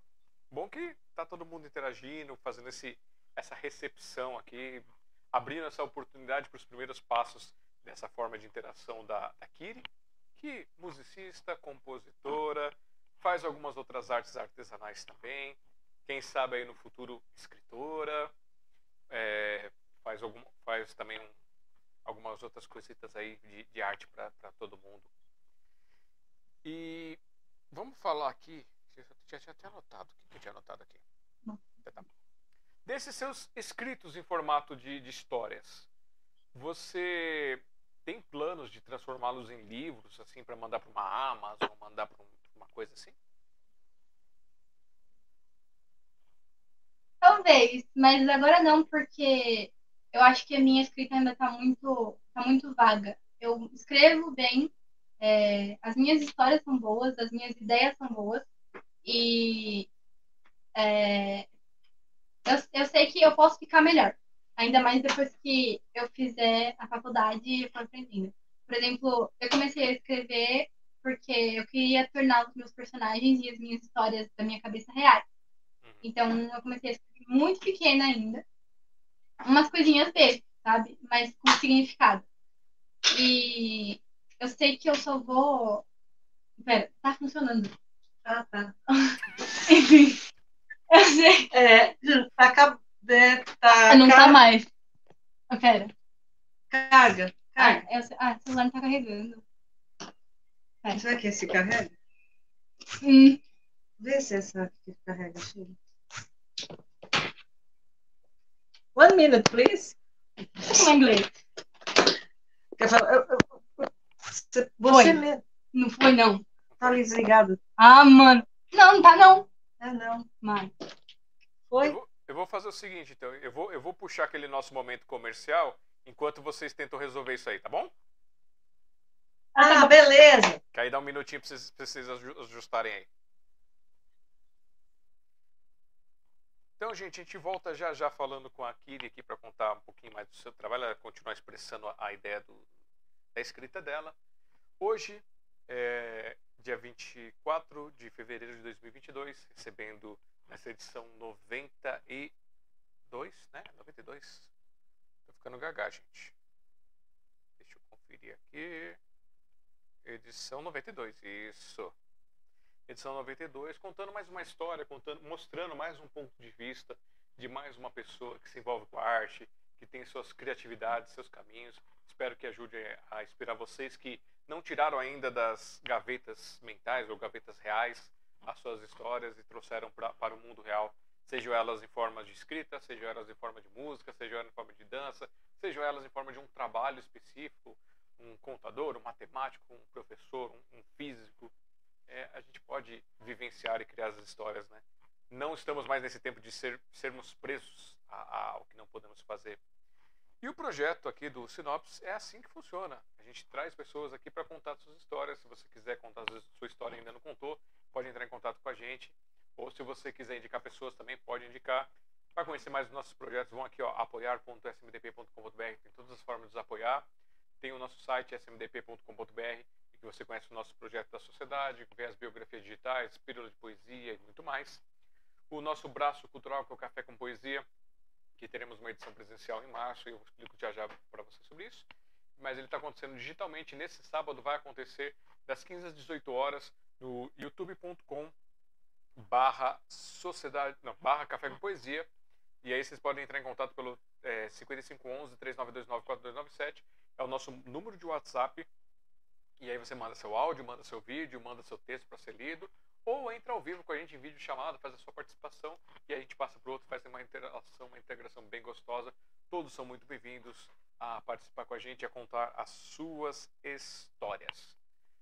É, o Café com Poesia também, você entra aqui no youtube.com barra Café com Poesia, você vê é, vários vídeos dos nossos eventos, dos nossos encontros presenciais, onde as pessoas estão cantando, estão declamando, estão apresentando suas artes e ali é um espaço de mostrar, de crescer e desenvolver. Ajude-nos a chegar nos mil inscritos. Hoje estamos com 505 inscritos. E como chegar nos mil inscritos, a gente pode pleitear os centavinhos do, do YouTube. Isso vai ser bom para ir juntando com todas as outras coisas, porque tanto o Café com Poesia quanto a Sociedade Mundial dos Poetas é feita com loucura ou com amor, ainda não se decidiu? Pois é, eu sou o patrocinador, né, meio que se for pensar, porque eu tiro do meu tempo para fazer isso para vocês. Os equipamentos, alguns equipamentos são meus, outros equipamentos já são adquiridos com, com a ajuda de várias pessoas que já participaram do nosso projeto, já contribuíram financeiramente. E, mas não temos nenhuma empresa patrocinadora por trás para nos permitir expandir mais nas divulgações ou mesmo é, verbas públicas. E a gente está pensando, está buscando fazer isso. Tentamos ano passado, não deu muito certo. Esse ano vamos tentar de novo, quem sabe dessa oportunidade. Por que, que eu falo? Hoje, eu tirando aí 10% do meu tempo para dedicar para vocês aqui, fazer alguma coisa, tanto em vídeo quanto é, nos outros projetos, fazendo os trabalhos, eu já trago isso para vocês que se estou trazendo. Imagina no dia que tiver uma verba dedicada, desculpa, que me permita fazer muito mais das artes. Será maravilhoso para mim, como uma realização, como um produtor cultural, e será maravilhoso para todos aqueles que nos acompanham, que nos deram a oportunidade de estar aqui no Sinopes, que nos deram a oportunidade de estar nos nossos eventos aí digitais ou nos nossos projetos de livro, de livreto, tudo. E aí a gente faz muito mais, porque fazendo um pouquinho, tipo, uma melhora em cada um, um pouquinho mais, um pouquinho pelo mundo, a gente pode mudar o mundo de uma forma muito forte. E falar aqui, ó, nós, quem quiser nos ajudar, uma das formas de nos ajudar é participar do nosso livreto. Todo mês, praticamente, a gente tenta lançar um livreto com um volume diferente. Agora, por causa da pandemia, tudo está saindo mais amarrado, né? A gente fechou os cinco recentemente. Estamos, que é esse aqui, estamos com seis em aberto. Agora já tem seis pessoas, já tem as seis pessoas participando dele. E isso nos permite é, juntar um pouquinho para poder, às vezes precisa de um equipamento, às vezes pagar um, um serviço de hospedagem dos sites, às vezes pagar domínio e outras coisitas mais, fora os sonhos e objetivos que a gente tem de, de chegar em, em, outros pontos, como a melhoria de equipamentos e por, tudo mais. Quem quiser participar aqui, R$ reais por página, você manda a sua foto, a sua biografia, seu nome, o seu espaço do seu texto de 32, 34 linhas, e aí você tem o prazer de ter publicado no papel o teu material e recebe na sua casa, em qualquer canto do Brasil, a sua cópia do livreto. Se você pegar mais de uma página, aí você tem um nome e mais um espaço maior, que é o com, de 36 linhas. E aí fica um trabalho bem legal. Depois a gente joga uma biografia digital e ajuda a divulgar, ajuda a tirar as artes da gaveta e ter o prazer de pegar a obra publicada em mãos, ou entrar aqui no ebook.smdp.com.br e baixar a sua cópia digital em PDF do livreto. É, uma página 25 recebe um exemplar, e se você pegar mais páginas, os valores são diferenciados, tá certo? E falar também da, da minha realização de, de julho, meu primeiro passo, que eu preciso dar os próximos passos, deu uma travadinha mais, que é são para que serve uma árvore, o meu projeto que nasceu de uma raiva que eu estava sentindo de pessoas que estavam atacando árvores, quebrando árvores, depredando, falando mal, chamando de sujeira e muitas outras coisas. Chegou um ponto que um dia eu fiquei tão enfesado que em questão de uma horinha eu fui lá e escrevi o livro todo, assim, praticamente. Depois eu só fui incrementando com as páginas. E nasceu esse primeiro projeto.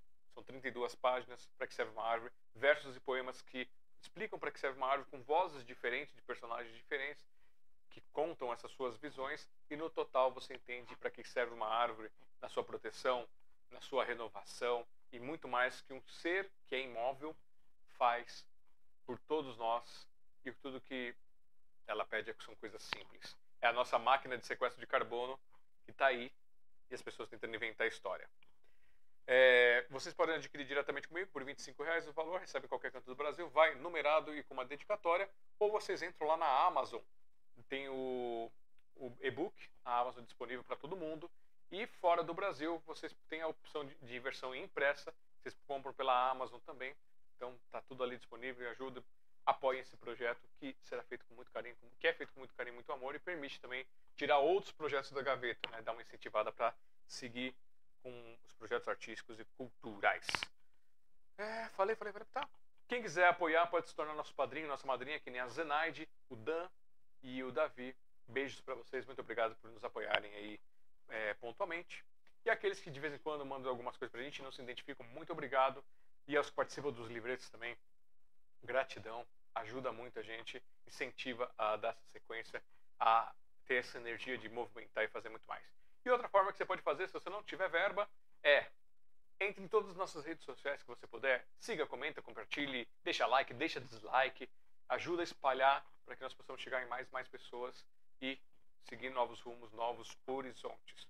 Vocês terem uma ideia, estou tão maluco de, de ajudar a fazer vocês serem divulgados que eu até abri uma conta minha no TikTok, pus um vídeo lá bem sem noção e aí agora eu peguei essa conta e estou usando para pôr as coisas de cultura, de poesia e uns testes que eu estou fazendo e estou tendo uns resultados interessantes de visualizações. Não estou tendo resultados ainda funcionais, mas resultados de visualizações. Isso me dá ideias e permissões para fazer muito mais e trazer mais conhecimento para, para todos vocês. Quem quiser me conhecer um pouquinho mais, alexandrejazra.com.br. Meu site tem algumas poesias, tem um pouquinho de música, preciso colocar mais coisa lá, estou devendo bastante coisa. E tem um link para as minhas redes sociais. E se você cair no meu canal do YouTube, youtube.com.br Alexandre Jazra, lembre-se, é um universo todo paralelo. Tem música, música minha, música cover, tentativas, tem coisas estranhas, tem comida e outras cositas mais. Se quiser ir lá, se conferir, vá por conta e risco seu. Temos o nosso grupo também, que quase não fala no grupo do Café com Poesia, que ele funciona como um jornalzinho, que é no WhatsApp. Você se inscreve lá e você recebe todas as notificações nossas quando tem live do café, live da sociedade ou alguma outra coisa importante. É, não é para ninguém publicar, só eu ou a Eva fazemos a publicação, mas é uma forma de manter todo mundo interligado e receber as notícias. Então, geralmente, uma vez por semana tem alguma coisinha lá que a gente coloca para ajudar vocês a ficarem conectados no que está acontecendo. No Telegram tem um grupo da Sociedade Mundial dos Poetas. Você pode entrar lá e lá sim você pode postar poesia, música, pensamentos e outras coisas. Se postar política, se postar qualquer coisa que seja que vá causar briga, que vá provocar outro, automaticamente o meu robozinho lá ele vai pegar e vai mandar embora. Que ali é para falar de arte, para mostrar arte. Essas outras coisas você vai para mesa de bar, você vai para a sala de um amigo faça isso, tá bom? A gente quer plantar o hashtag vírus do amor. Esqueceram mais de nada? Acho que não. É, nesse sábado, das 15 às 18, estaremos no youtube.com.br Café com Poesia fazendo o nosso sarau digital. Você pode mandar gravação, você pode mandar é, vídeo, você pode mandar texto para ser lido, você pode entrar ao vivo com a gente e fazer a participação. O número é 5511-3929-4297. Manda o contato que eu faço a chamada para você entrar ao vivo conosco ou passo o seu material também. E para o livreto também quiser participar, está aqui, ó. É o mesmo número que você pode mandar seu material por lá. Ou se você preferir mandar por e-mail aqui embaixo no contato arroba cafécompoesia.com.br barra, barra não, assunto é, coletânea. Aí você manda seu material para participar com a gente, a gente faz a montagem, manda para você. Você revisou, tá tudo certo, mandou de volta. A gente passa os dados, dados bancários, fez o pagamento, aí confirma a participação para entrar no nosso livreto e assim participar. Ah, aconteceu alguma coisa, eu mandei material, mas aí deu um problema, eu não vou poder participar com dinheiro agora. Aí só posso no mês que vem. A gente guarda esse material para o mês que vem, fez o pagamento, vai lá e fica tudo com carinho, com amor feito para vocês. Porque é um projeto colaborativo de coautores, então preciso que todos participem, que todos entrem com a sua parte para que a gente possa realizar esse sonho, que é um sonho coletivo que nasce aqui e que já permitiu que muitas pessoas tornassem escritores, pessoas já reconhecidas, porque tiveram essa prova, esse carinho aqui e participar nesses projetos. Então, vamos lá. Acho que acabou. Vamos ver se está tudo certo lá na Tá tudo certo aí com a nossa convidada? Maravilha! Então vamos voltar aqui com a Kiri, que chegou aqui na sua segunda hora de live. Eu até esqueci o que a gente estava falando. É, não, eu, eu tenho, tá anotado aqui na, na pontinha da, da, do cérebro, mas antes de soltar para você o que a gente estava falando, eu esqueci de falar que quando você veio participar dessa live, você foi contagiada por um vírus, que é o vírus do amor, e você é obrigada a espalhar esse vírus pelo mundo com as suas artes, com os seus sonhos, com a sua cultura. Então, parabéns, bem-vindo ao hashtag vírus do amor. Obrigada.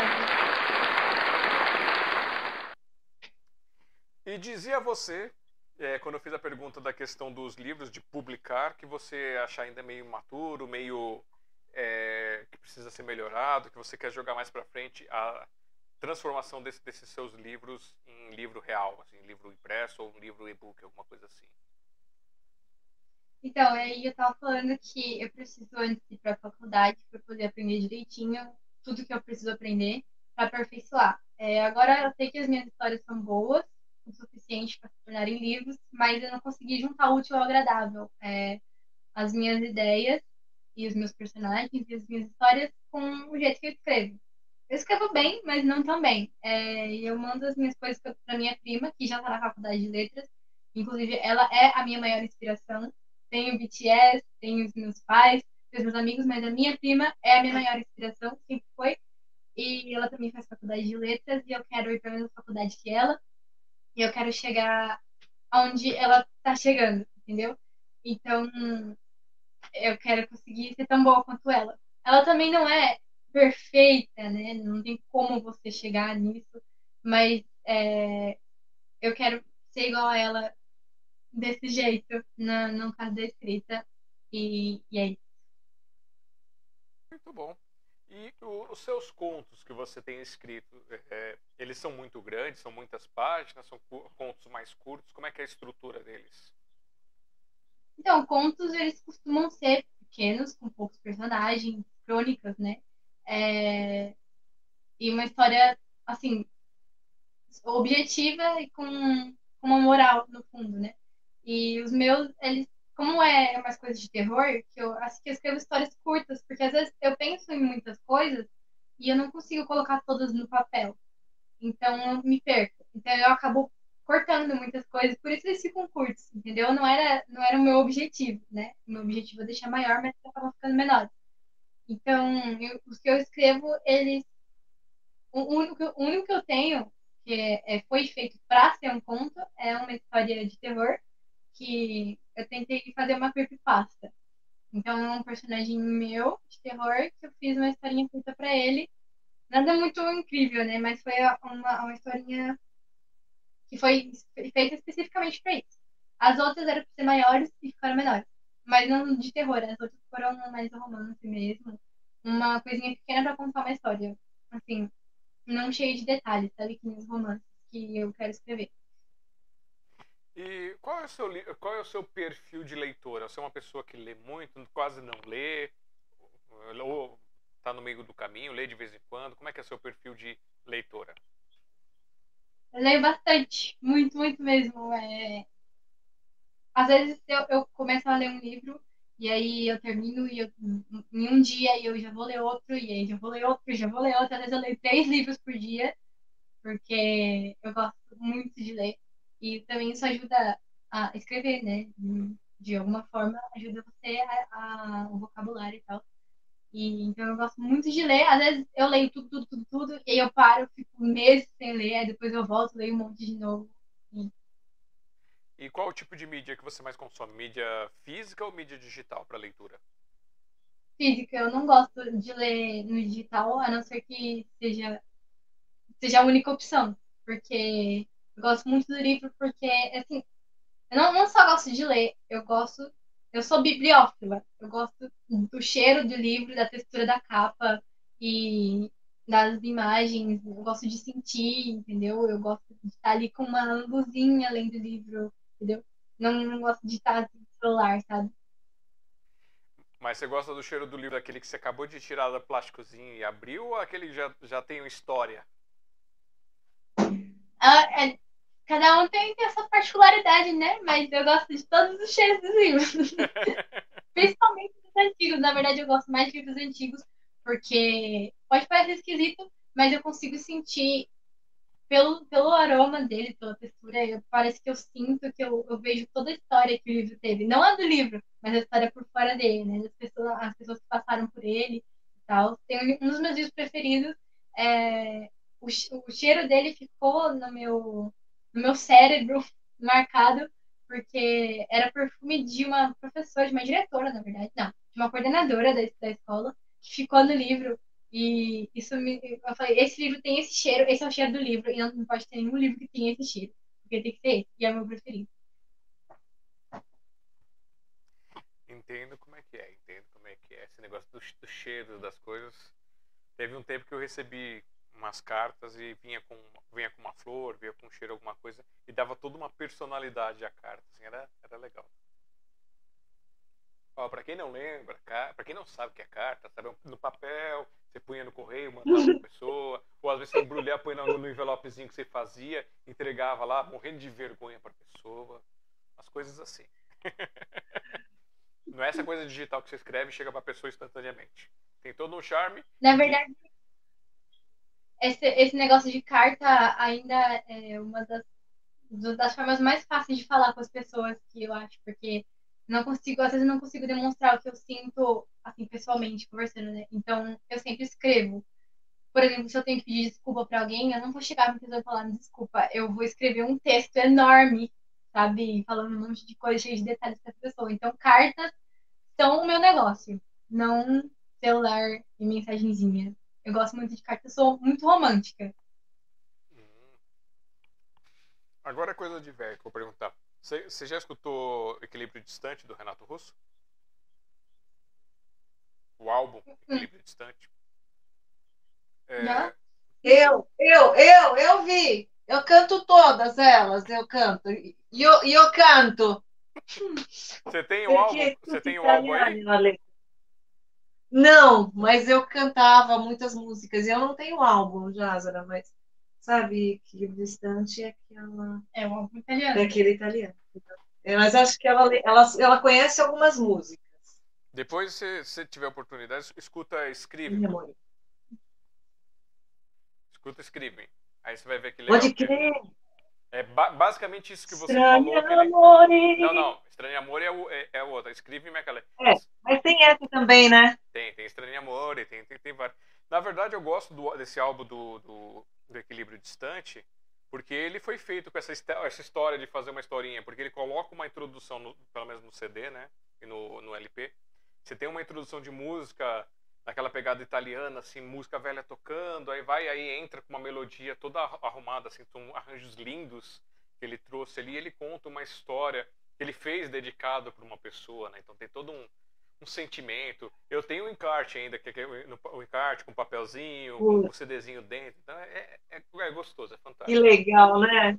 E escreve, Escreve. é, é lindo. Ele fala disso, né? Me, me escreva quando as folhas caírem, quando você estiver triste, ou quando só quiser me dizer um, um alô. E eu acho bem bonitinho. Pode crer. Bem, bem, é, Ó, só pra te falar, eu já tinha esquecido. O Humberto, ele colocou aqui.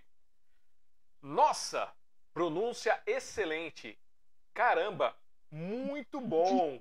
Dificilmente os ocidentais pronunciam corretamente o japonês, mas a pronúncia dela é excelente. Parabéns. Obrigada. Olha só. Arigatou.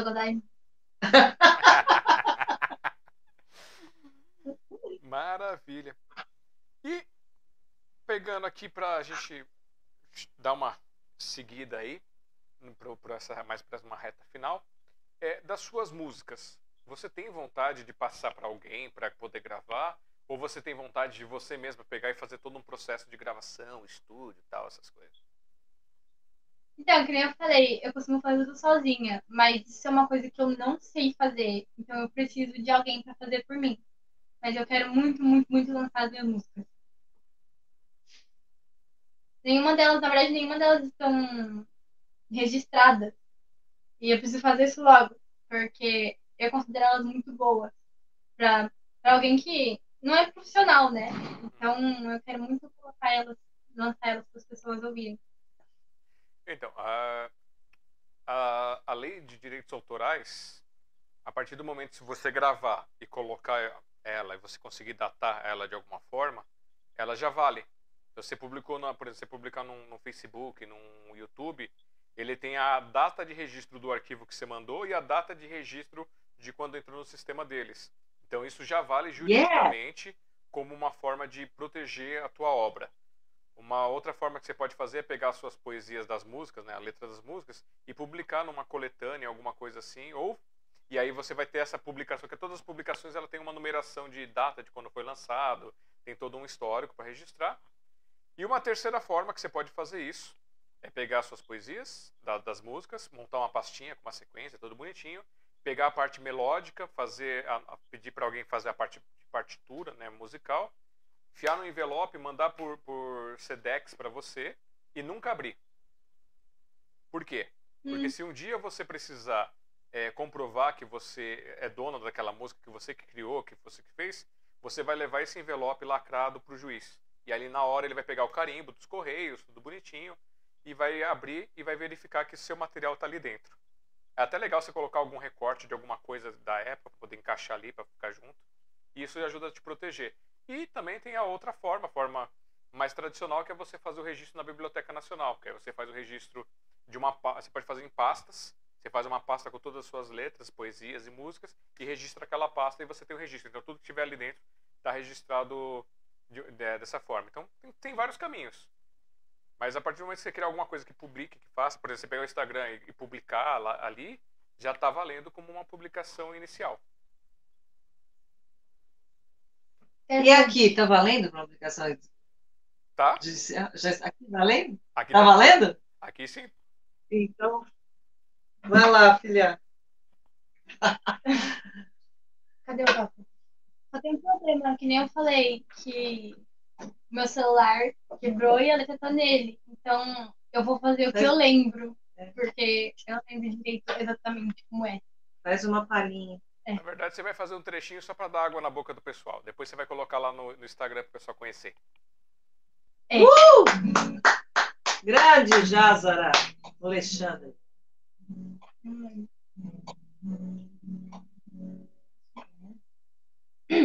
Essa música foi uma das dedicatórias que eu fiz para a personagem, personagem aqui do, da história que eu gosto.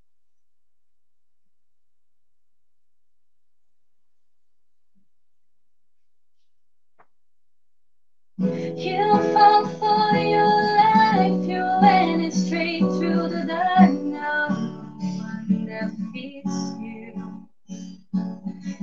Nobody believed you, they don't want to save you, but you did it by yourself. The red ribbon flies through the dark blue sky, the black smoke covers the light. I can hear the fools screaming with all your pain, not even the strongest man can hear.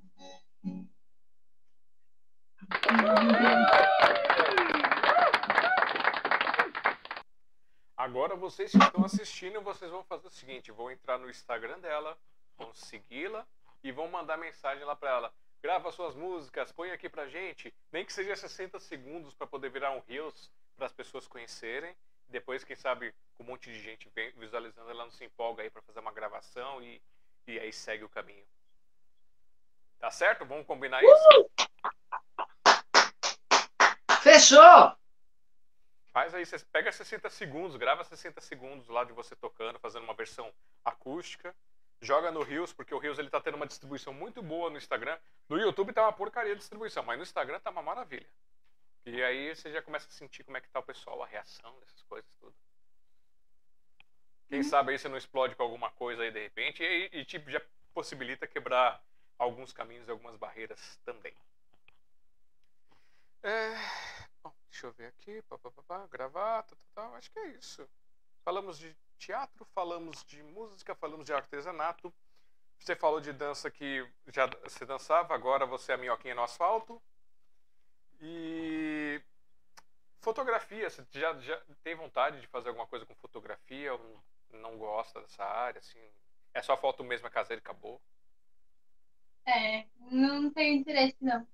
Antes eu tirava foto de tudo que eu via pela frente, mas não, não fiquei com vontade de verdade de fazer isso. Tá certo. É, o Alan Tássio mandou aqui, ó. Muito linda voz, talentosa, é 10 com excelência. Uhul! Alan Tássio Project. Bom, é, tem alguma coisa que você gostaria de falar pra gente, ou que você gostaria de ter dito, que eu não fiz nenhuma pergunta, que eu não abordei o assunto? A live é sua, é a sua história registrada para contar aqui. Depois, daqui a um, algum tempo, você pode voltar aqui e contar o que aconteceu depois também. Mas agora, tem alguma coisa que a gente não tocou que você acha que seria legal tocar? Conta pra mim. Sim. Tem a flauta que eu falei que eu comprei só por causa do desenho, né? E Nossa, aí. Que bonita. É. E aí eu toco só, só brincando mesmo. Eu só tento fazer, né? Não faço de verdade. Eu aprendi a tocar duas músicas. A que eu cantei hoje em, em chinês, eu, to, eu, toco nela. E outra é da, da mesma história, só que outra música. Que eu vou tentar tocar agora, mas só um trechinho, porque eu não, não, não sei de verdade como toca e eu só, só tirei de ouvido mesmo. Eu vou tentar.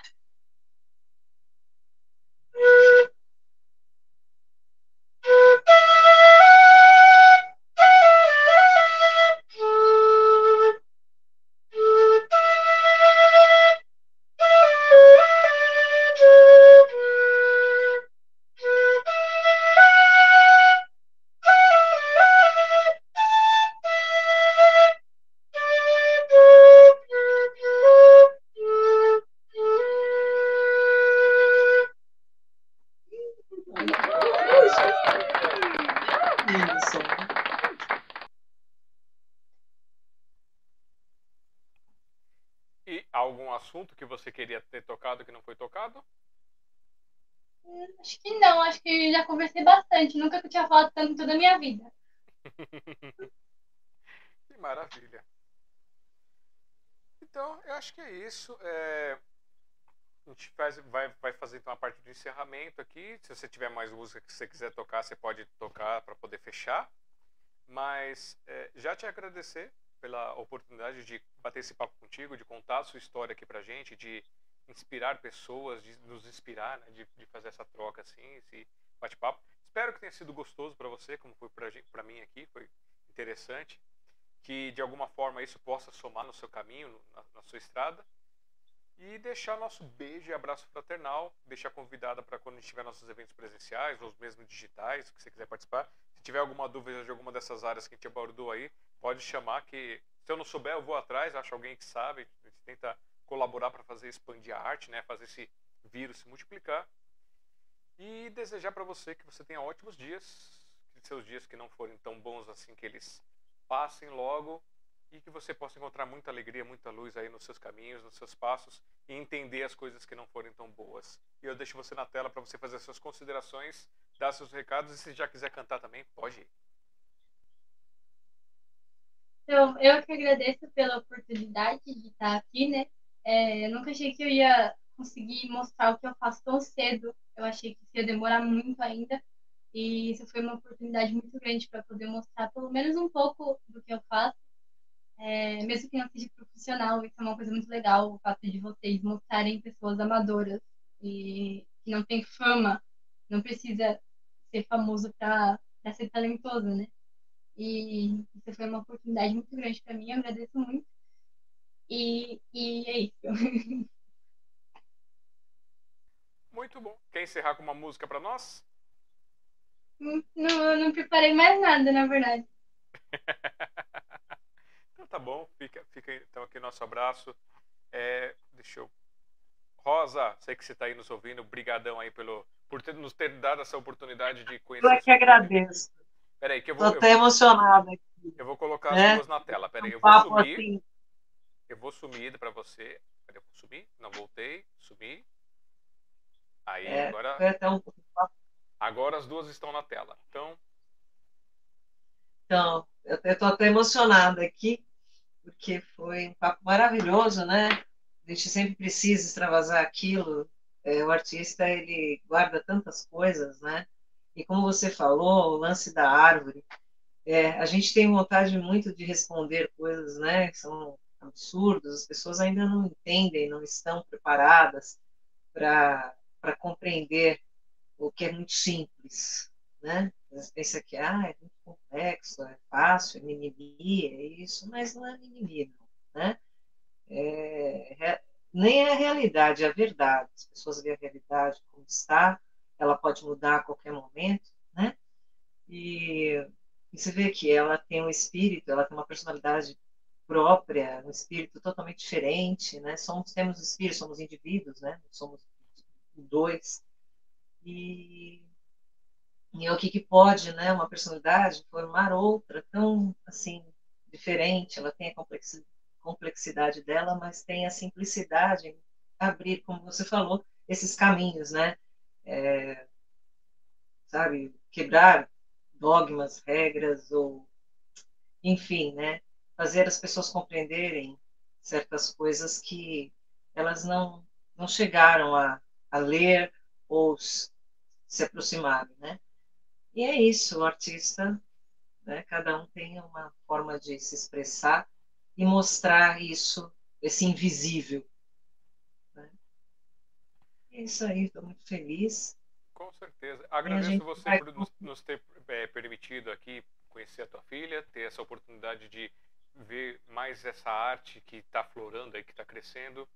A Kiri, eu quero agradecer aí por ter topado toda essa maluquice que foi, todos os erros e bagunças que deu. Eu sei que é, é meio maluco, mas é ao vivo e, e aqui são vários botões para apertar e aí, aí fica meio doido aqui. Justamente.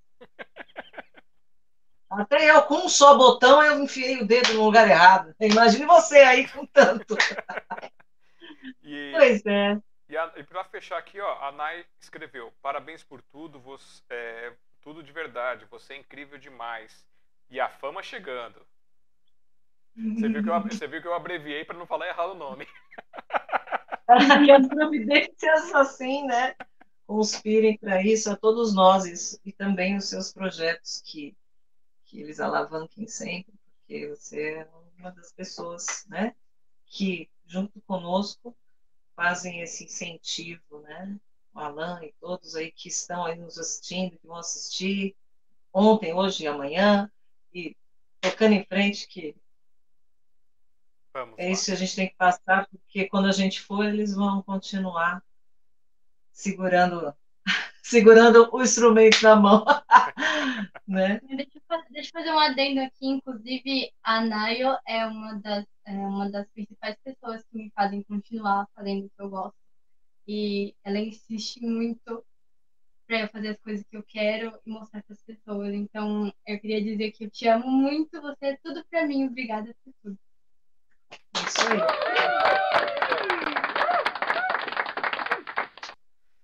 Então, meninas, é Obrigada por...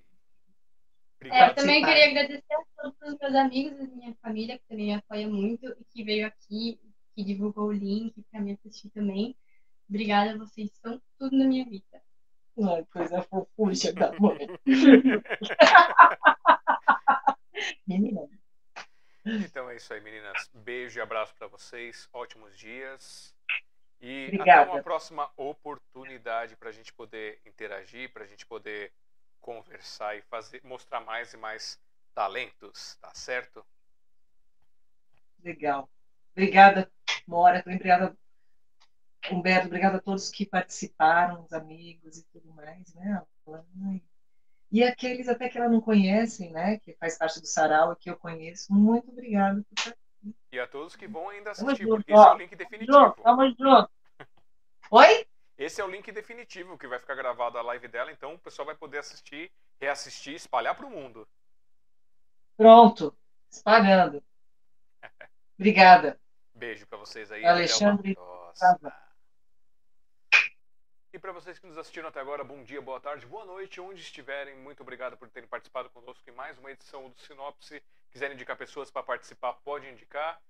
É, pode ser iniciante, pode ser profissional, são todos muito bem-vindos para contar suas histórias e registrar aqui no nosso programa.